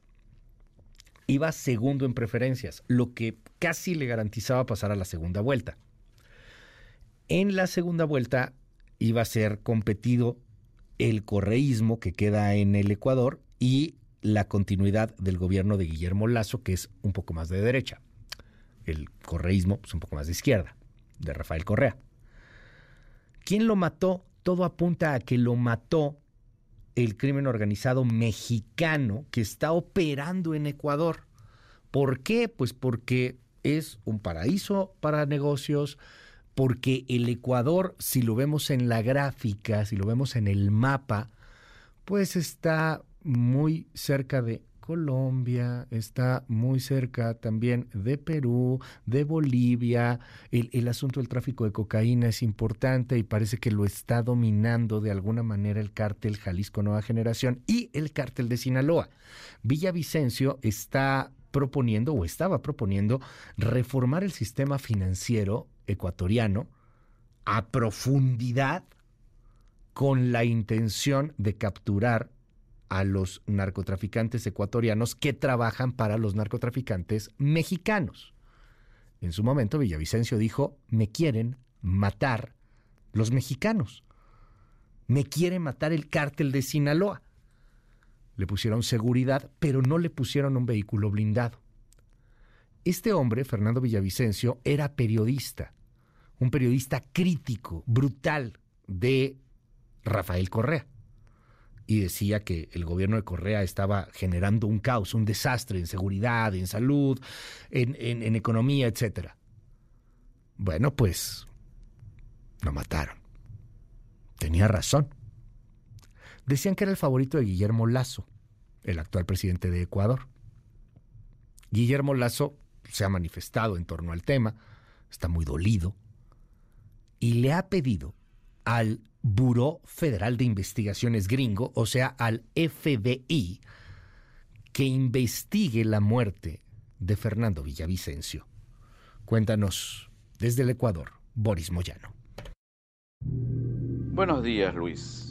Cuerpo del presidencial Fernando Villavicencio ya está siendo velado en la funeraria memorial en Quito, donde ayer solo los familiares tuvieron acceso. Como recordamos, el periodista, activista y ex asambleísta de 59 años que aspiraba a la presidencia fue asesinado la tarde de este miércoles cuando salía de un mitin político. Para hoy, dentro de poco, a partir de las 10 de la mañana, está previsto que sus partidarios puedan ingresar al funeral para darle su adiós. Aunque desde ayer ya varios lo acompañan desde afuera del memorial, expresando frases de tristeza a unos y otros de rabia frenética. Esto por la forma en que se dio el atentado. Son muchas las dudas de los ecuatorianos. Ante ello, el movimiento Construye, que auspiciaba a Villavicencio, difundió un comunicado exigiendo respuestas del Estado, de la justicia, para que el asesinato no quede impune. El mandatario Guillermo Lazo indicó que están en eso y que si bien hay seis involucrados detenidos, todos de origen colombiano, se busca a los autores intelectuales del delito y que en los próximos días investigadores del FBI llegarán para ayudar con el tema. Los dirigentes del citado movimiento manifestaron además que luego de unas horas de luto, con la misma determinación que caracterizaba al candidato, anunciarán el nombre de su nuevo postulado a la jornada electoral de la próxima semana. Este atentado evidencia la grave crisis de violencia que sufre Ecuador, que en el 2022 registró la mayor tasa de muertes violentas de su historia, la gran mayoría asociado al crimen organizado y al narcotráfico. Hasta aquí mi informe, Luis.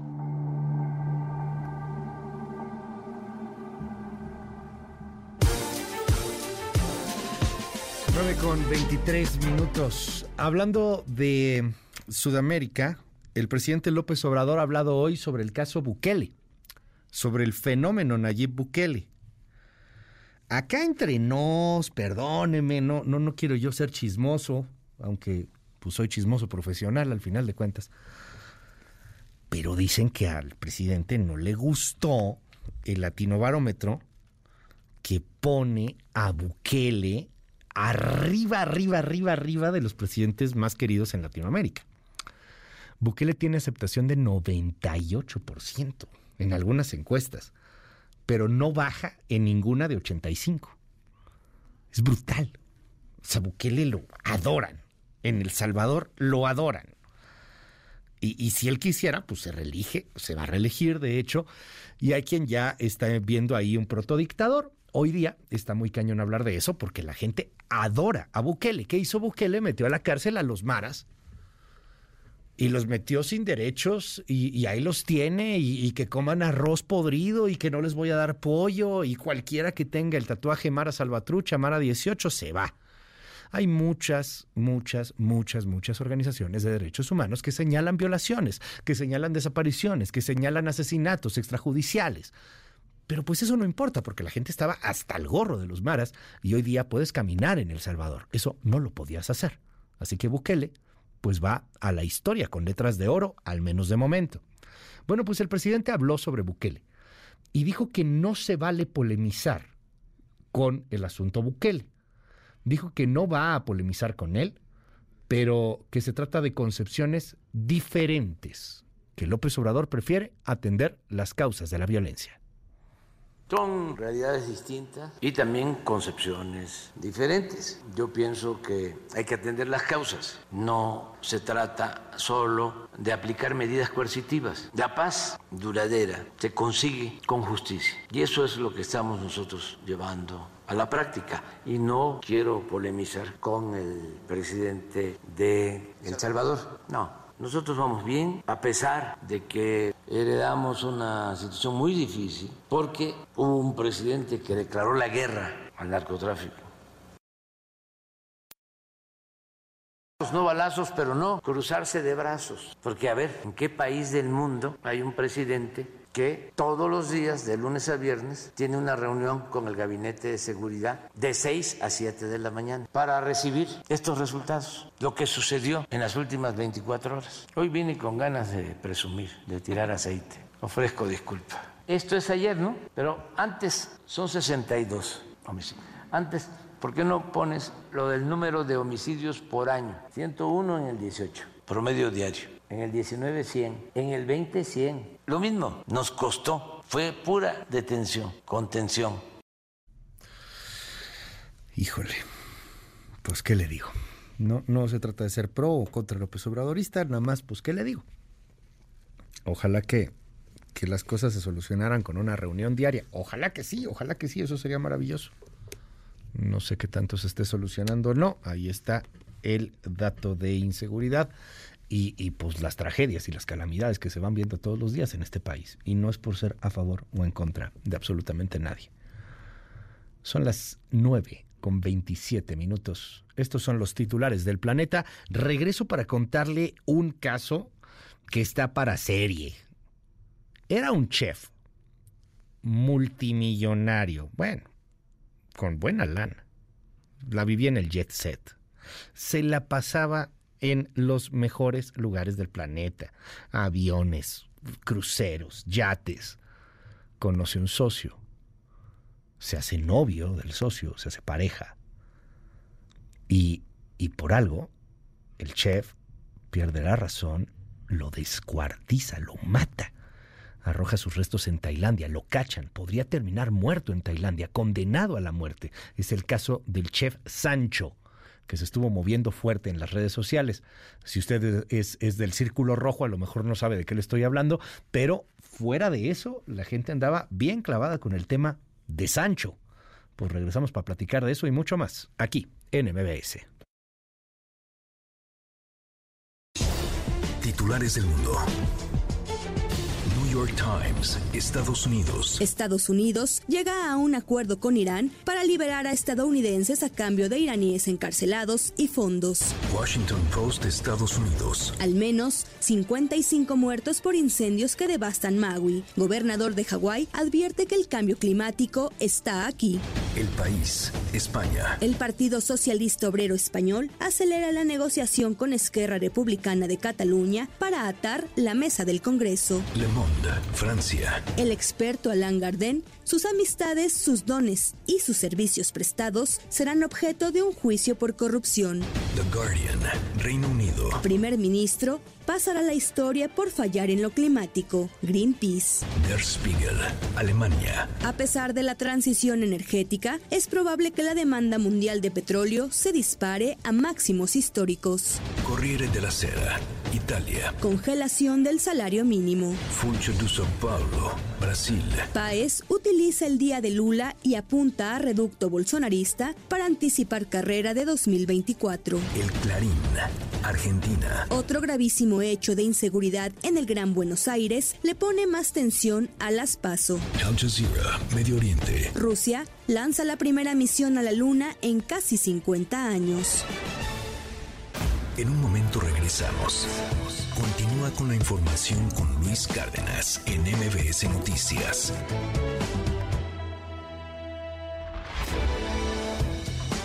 Ya estamos de regreso. MBS Noticias con Luis Cárdenas. Continuamos. Central de Inteligencia Política presenta las tres columnas más destacadas del día.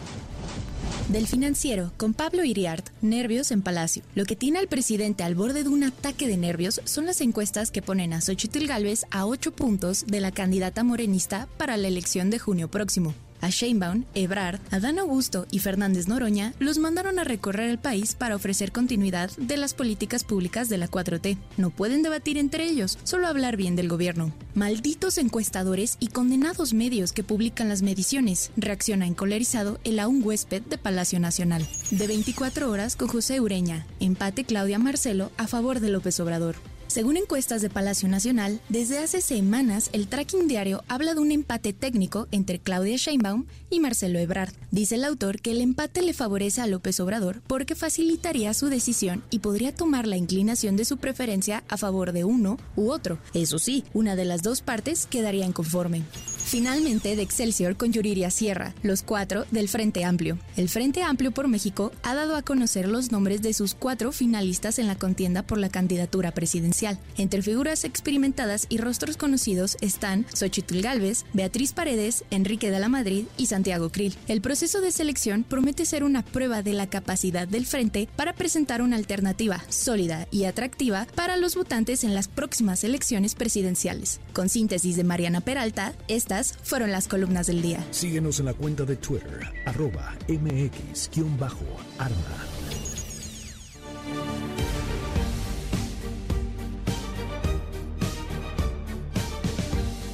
Gracias por seguirnos en X o en Twitter.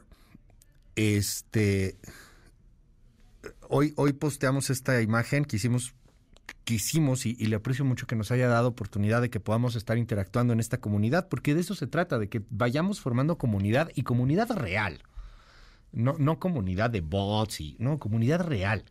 Creo que somos más los que somos reales y los que no estamos tan politizados de un lado a otro. Eh, tuvimos varios comentarios con esta mujer que es apuñalada a plena luz del día en Guanajuato. Y yo le pregunto, el terror, la impunidad, el coraje, la impotencia, ¿qué se siente esto? ¿Qué podemos hacer para cambiar? ¿Quién es el culpable de esta decadencia?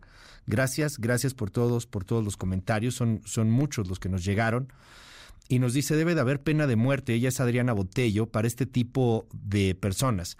De seguro lo van a liberar en cuanto lo atrapen por estupideces legales o por exigencias de derechos humanos, pero gente como este malnacido no merece tener derechos humanos. Te estamos escuchando en Laredo, saludos, en Laredo, Guanajuato, dicen aquí en el WhatsApp.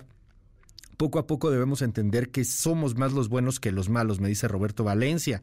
Sí podemos darnos cuenta, me dice aquí, que eh, nuestro que somos más los buenos y los malos y que y que los cobardes son los que callan y no denuncian. El día que aprendamos a denunciar sin miedo, vamos a cambiar esto. Muchas gracias. Gracias por el mensaje. Nos dicen aquí también en Twitter o en X, esto no era un intento de asalto. Ya traía el arma empuñada desde que la empieza a seguir, como que en ningún momento tuvo intención de quitarle la mochila, iba a quitarle la vida, la hirió en puntos vitales. Es un cobarde malnacido. Nos dice aquí Adrián Granado, ¿por qué carajo ponen el video? Eh, tengan respeto por la familia, no sean amarillistas, la gente los ve, los escucha, porque hay análisis en las notas, esto es muy triste que pongan esto, es lo que pasa, es, es lo que hay, una, una disculpa, y sé que hay mucha gente que a lo mejor le molestó, hay otra que no, que dice que no lo había visto, y, y el tema es generar el debate, está en la red social. Eh, nos dicen aquí también en ex, arroba Luis Cárdenas MX, en ex o en Twitter y el gobierno no hace nada y da coraje. Esto me lo dice Adrián.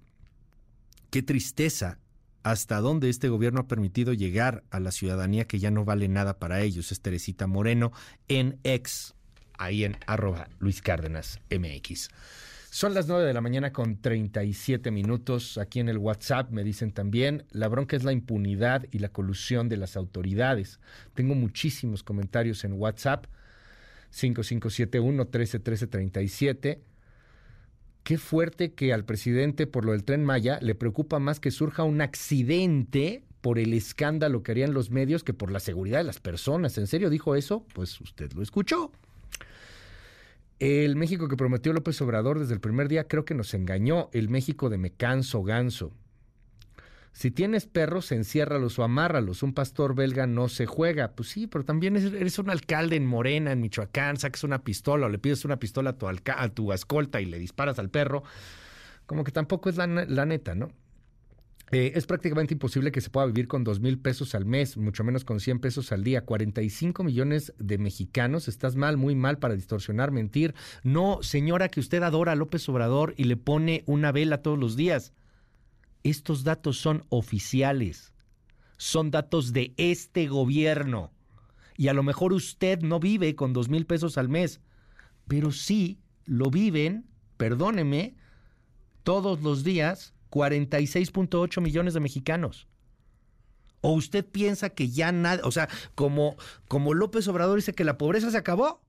Entonces ya no hay mexicanos que vivan con dos mil pesos al mes. No, sí, sí hay, son datos oficiales. Es lo que está presumiendo el gobierno.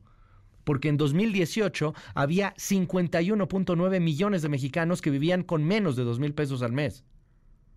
Hoy hay 46.8 millones. Que usted no lo quiera creer no es mi problema. Perdóneme. Pero sí es real. Es un México pobre es un México con pobreza mal distribuida y que tenemos que cambiar, caray. 5571-131337, 5571-131337, WhatsApp abierto absolutamente para todos. Eh, vivo en Guadalajara, eh, todos los días veo el Noti. Eh, se me hace que luego te lo sabotean las personas de Morena. Luis, muchas gracias por el programa, siempre los veo. varios días que se escucha entrecortado en Dish, lo he estado reportando y nada.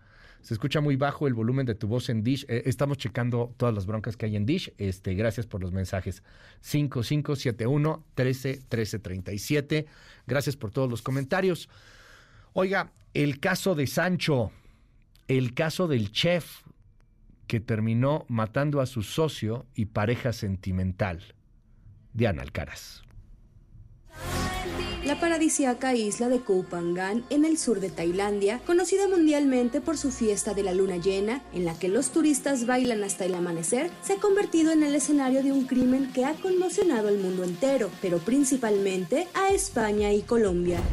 Daniel Sancho, hijo del conocido actor español Rodolfo Sancho, asesinó y descuartizó al cirujano colombiano Edwin Arrieta para luego tirar los restos humanos el pasado 2 de agosto. El joven de 29 años, conocido por su trabajo como chef, confesó el crimen y aseguró que era extorsionado por el médico de 44 años. Según señaló a la prensa, lo tenía como un rehén en una jaula de cristal. Además, lo obligó a terminar con su novia y a hacer cosas que nunca hubiera hecho. Él se declara culpable, se declara culpable del asesinato y que había decidido contárselo eh, a la policía. Eh, la situación que vivía, según él y según su testimonio, era una situación bastante angustiosa, de miedo y se sentía un rehén. Y esto le lleva a cometer ese crimen. De acuerdo con medios españoles, la relación de ambos inició hace un año cuando el colombiano contactó al joven chef a través de Instagram. Edwin prometió entregarle dinero para invertirlo en una empresa de la que Daniel era socio. Sin embargo, esto nunca ocurrió y solo buscó mantener una relación íntima con él. Daniel, quien en varias ocasiones accedió a tener relaciones sexuales con el colombiano, finalmente decidió terminar la relación.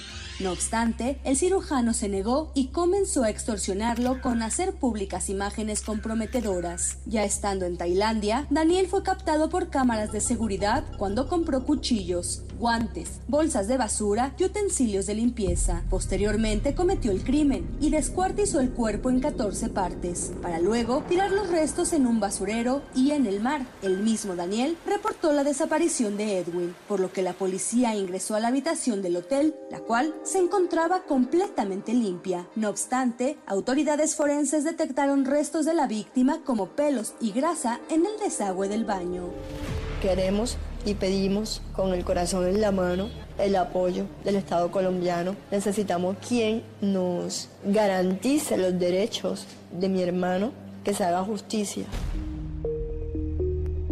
Daniel Sancho fue detenido el sábado pasado y puesto a disposición de las autoridades. Dada la gravedad de los hechos, de ser declarado culpable, podría enfrentar la pena de muerte o hasta 20 años de prisión, aunque sus abogados buscan que parte de su pena la cumpla en España ya que en reiteradas ocasiones organismos internacionales han denunciado las condiciones de hacinamiento, malos tratos y los elevados niveles de insalubridad que se vive en las cárceles tailandesas. Si le condenan, que sea una condena no excesivamente severa y que el Estado español y las gestiones diplomáticas que se puedan hacer le, le traigan a cumplir aquí en España. Yo, sobrevivir allí 15 años en una prisión es algo realmente difícil. Para la primera emisión de MBS Noticias, Diana Alcaraz.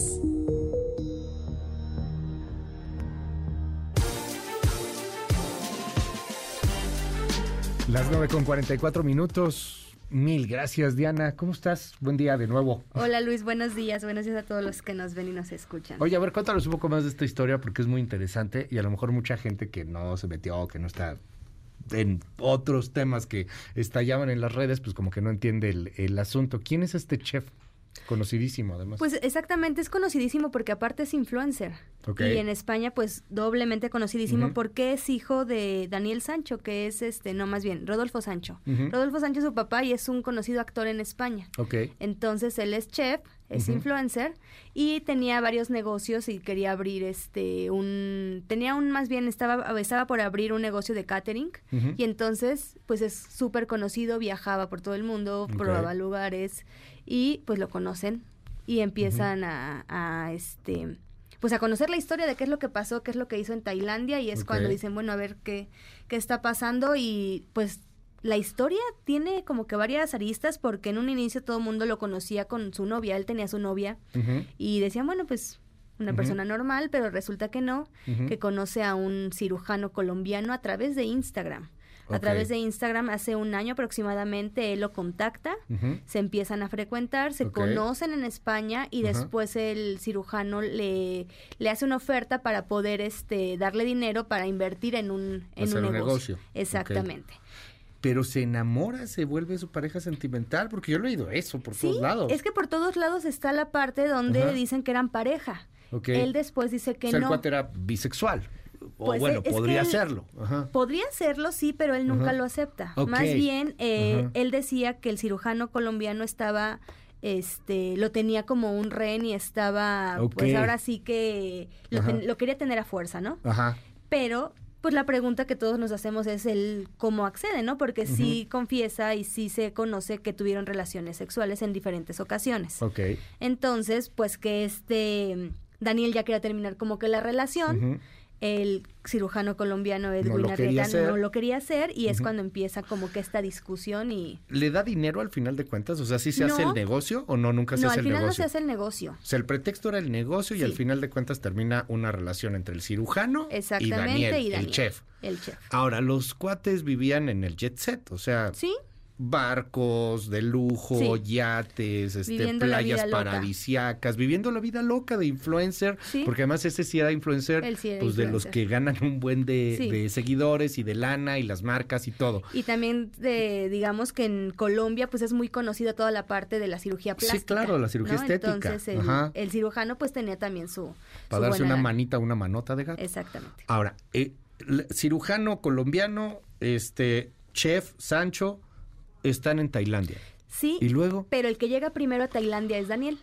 Daniel llega el, 30, ajá, el 31 de julio. Okay. Y el cirujano colombiano, este, este, ay, se me fue, ah, Edwin, Edwin llega el primero de agosto. Ok. Primero, dos de agosto. Día, dos días Un día, dos días después. Pero cámaras de seguridad lo captan a Daniel cuando va por el cirujano a, pues, al aeropuerto, lo recoge pero ese mismo día también es captado comprando bolsas de plástico, cuchillos y productos de limpieza. A ver, estamos viendo las imágenes en la tele, si nos sigue. Vemos a Daniel, que es el chef este español, el hijo de este gran actor, Daniel Sancho, ahí, ahí está comprando los cuchillos como si fuera para limpieza, bueno, también algunos cuchillos, bolsas y artículos de limpieza. Esto es antes de que llegue su socio slash pareja. Los compra el mismo día, va por él y después de ir por él y que ya tenían los artículos, los ven cenando juntos. Ok. El mismo día. O sea, él ya tenía... Es lo que dicen, él ya lo tenía planeado completamente. Sí. Completamente planeado porque va por los artículos, va por él y después los ven cenando juntos. Ok. Y ese mismo día en la noche... Lo mata. Lo mata. Y lo, hace, lo que dicen es que discuten, lo que discuten, lo avienta, se cae, se pega en la cabeza, no reacciona y decide descuartizarlo en 15, 17 partes. Así nomás. ¿Cómo lo cachan?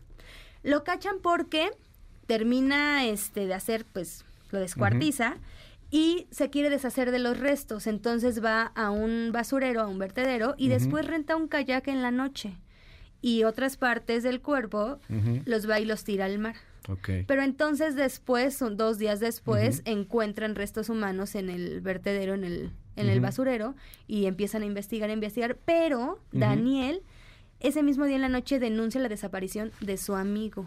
Ok. Pero entonces después encuentran los restos. ¿Y qué creen? Que sí fui yo. Él confiesa el asesinato. Él confiesa. Él lo confiesa. Y se justifica diciendo que lo tenía como rehén porque estaba obsesionado con él. Ya. Qué fuerte. Y ahora está condenado. bueno, está, eh, todavía no la sentencia. No, eh, las autoridades en Tailandia tienen 84 días como para reunir todas las evidencias, toda la investigación y a partir de ahí, a partir de esos después de esos 84 días comienza el juicio. Pero lo que dicen es que en Tailandia pues tienen la pena de muerte y tienen la pues cadena perpetua que le podrían dar, ¿no? Entonces pues está envuelto en una situación pero al final tiene la protección entre comillas española. Sí, aunque no tienen Tailandia y España pues algún tratado de extradición, sí, sí, sí podría solicitar después de que él cumpla cuatro años, siempre y cuando Luis no lo condenen a pena de muerte. Si es muerte no lo sacas de Tailandia. No, no, no. Si es muerte no. Pero lo que dicen también es que cuando declaran la pena de muerte después se puede, puede como apelar y se convierte en cadena perpetua. Y se la podría pasar en España. Sí, solamente tendría que cumplir cuatro años en Tailandia. Y luego extraditado a España. Y después lo, extraditan a España. Pero Luis, algo interesante. La familia de este cirujano de Edwin Arrieta, pues está completamente, evidentemente, pidiendo que, pues esto no ocurra, ¿no? Que, que cumpla, pues la condena completa, ya sea pena de muerte, pena... Sí, este, claro. Pero también lo que están denunciando, Luis, es que están romantizando mucho el tema en España. ¿Por qué? Porque en España, ¿qué es lo que hacen? No, pues está en los noticieros, está en los programas de chismes, está en todos lados. Ajá, Pero lo están manejando, a este Daniel lo están manejando como si fuera una víctima. era una víctima porque a él lo tenía este, Ajá, casi porque el casi colombiano se habían peleado y entonces Sí. él no estaba en una relación Y- que él quería. Exactamente. Lo habían convencido a la fuerza. Exactamente. Entonces están justificando lo que hizo, ¿no? Cosa contraria que dicen en Colombia es que no, o sea, al final es un asesino. Lo descuartizó, se deshizo de los restos. El tema ya, ya, ya pegó entre Colombia y España entonces, Exacto. en los medios, porque también Sí. los medios colombianos están defendiendo a su cirujano, claro. pues por Sí, supuesto, lo descuartizaron. Exacto. Y aparte otra cosa bien interesante, Luis, él, él dice, bueno, es que está desaparecido, pero cuando empiezan a investigar, las autoridades llegan al- a la habitación y encuentran todo reluciente. Evidentemente había comprado Sí, artículos de limpieza. todo, ahí se ve el video, Pero los está comprando. peritos, cuando empiezan a investigar, descubren en el desagüe cabello y sebo humano. Entonces, a partir de ahí es cuando él dice, pues sí fui yo. Gracias, querida Diane. De Te nada, seguimos Luis. en tus redes. Sí, me pueden encontrar en Twitter como Diana Alcaraz D. Bueno, pues ahí si quieres tener más información sobre el tema, en nuestras redes sociales. Va a ser la próxima serie de Netflix, dicen aquí en el WhatsApp. Sí, ¿Podría yo creo ser? que sí. sin pues es que tiene todos los elementos. Sí, sí, además este, este morbo, el asunto ahí sexual, el tema hasta de género, que sí, que el no. tema bueno, del amor. el tema del amor, está, está fuerte. Gracias, Sí, Diane. A ti, Luis. Regresamos. MBS Noticias. Cultura y espectáculos.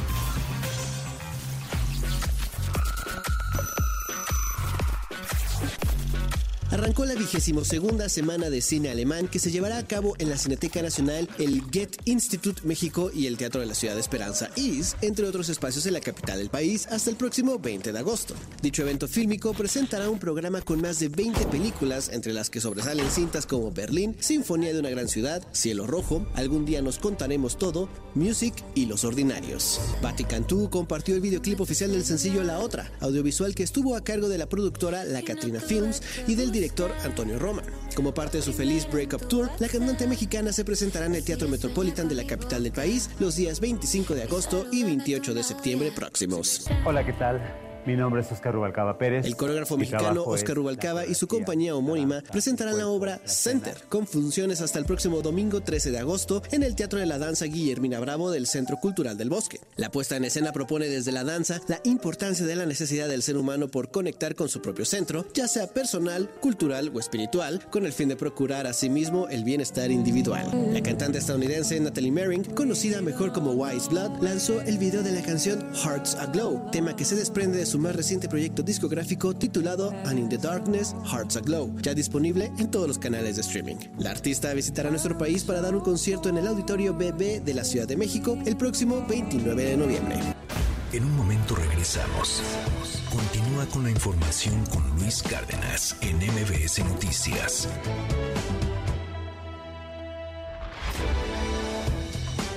Ya estamos de regreso. MBS Noticias con Luis Cárdenas. Continuamos. Las 9.59, pásela maravillosamente bien. Nos escuchamos mañana tempranito en punto de las 6. No, ¿cuál mañana? Perdónenme, no. Ya van cuatro viernes que se me va el avión. Nos escuchamos el próximo lunes tempranito en punto de las 6 de la mañana. Se queda con Gaby Vargas y ya están aquí también Ingrid y Tamara. Oiga, este, lo invito a que entre a mi Instagram. Este, estamos haciendo ahí unas historias, están padres. Este, entre, vamos a, va- vamos a acompañarnos mutuamente. Cuídese mucho, bye bye, disfrute el fin de semana. Esto fue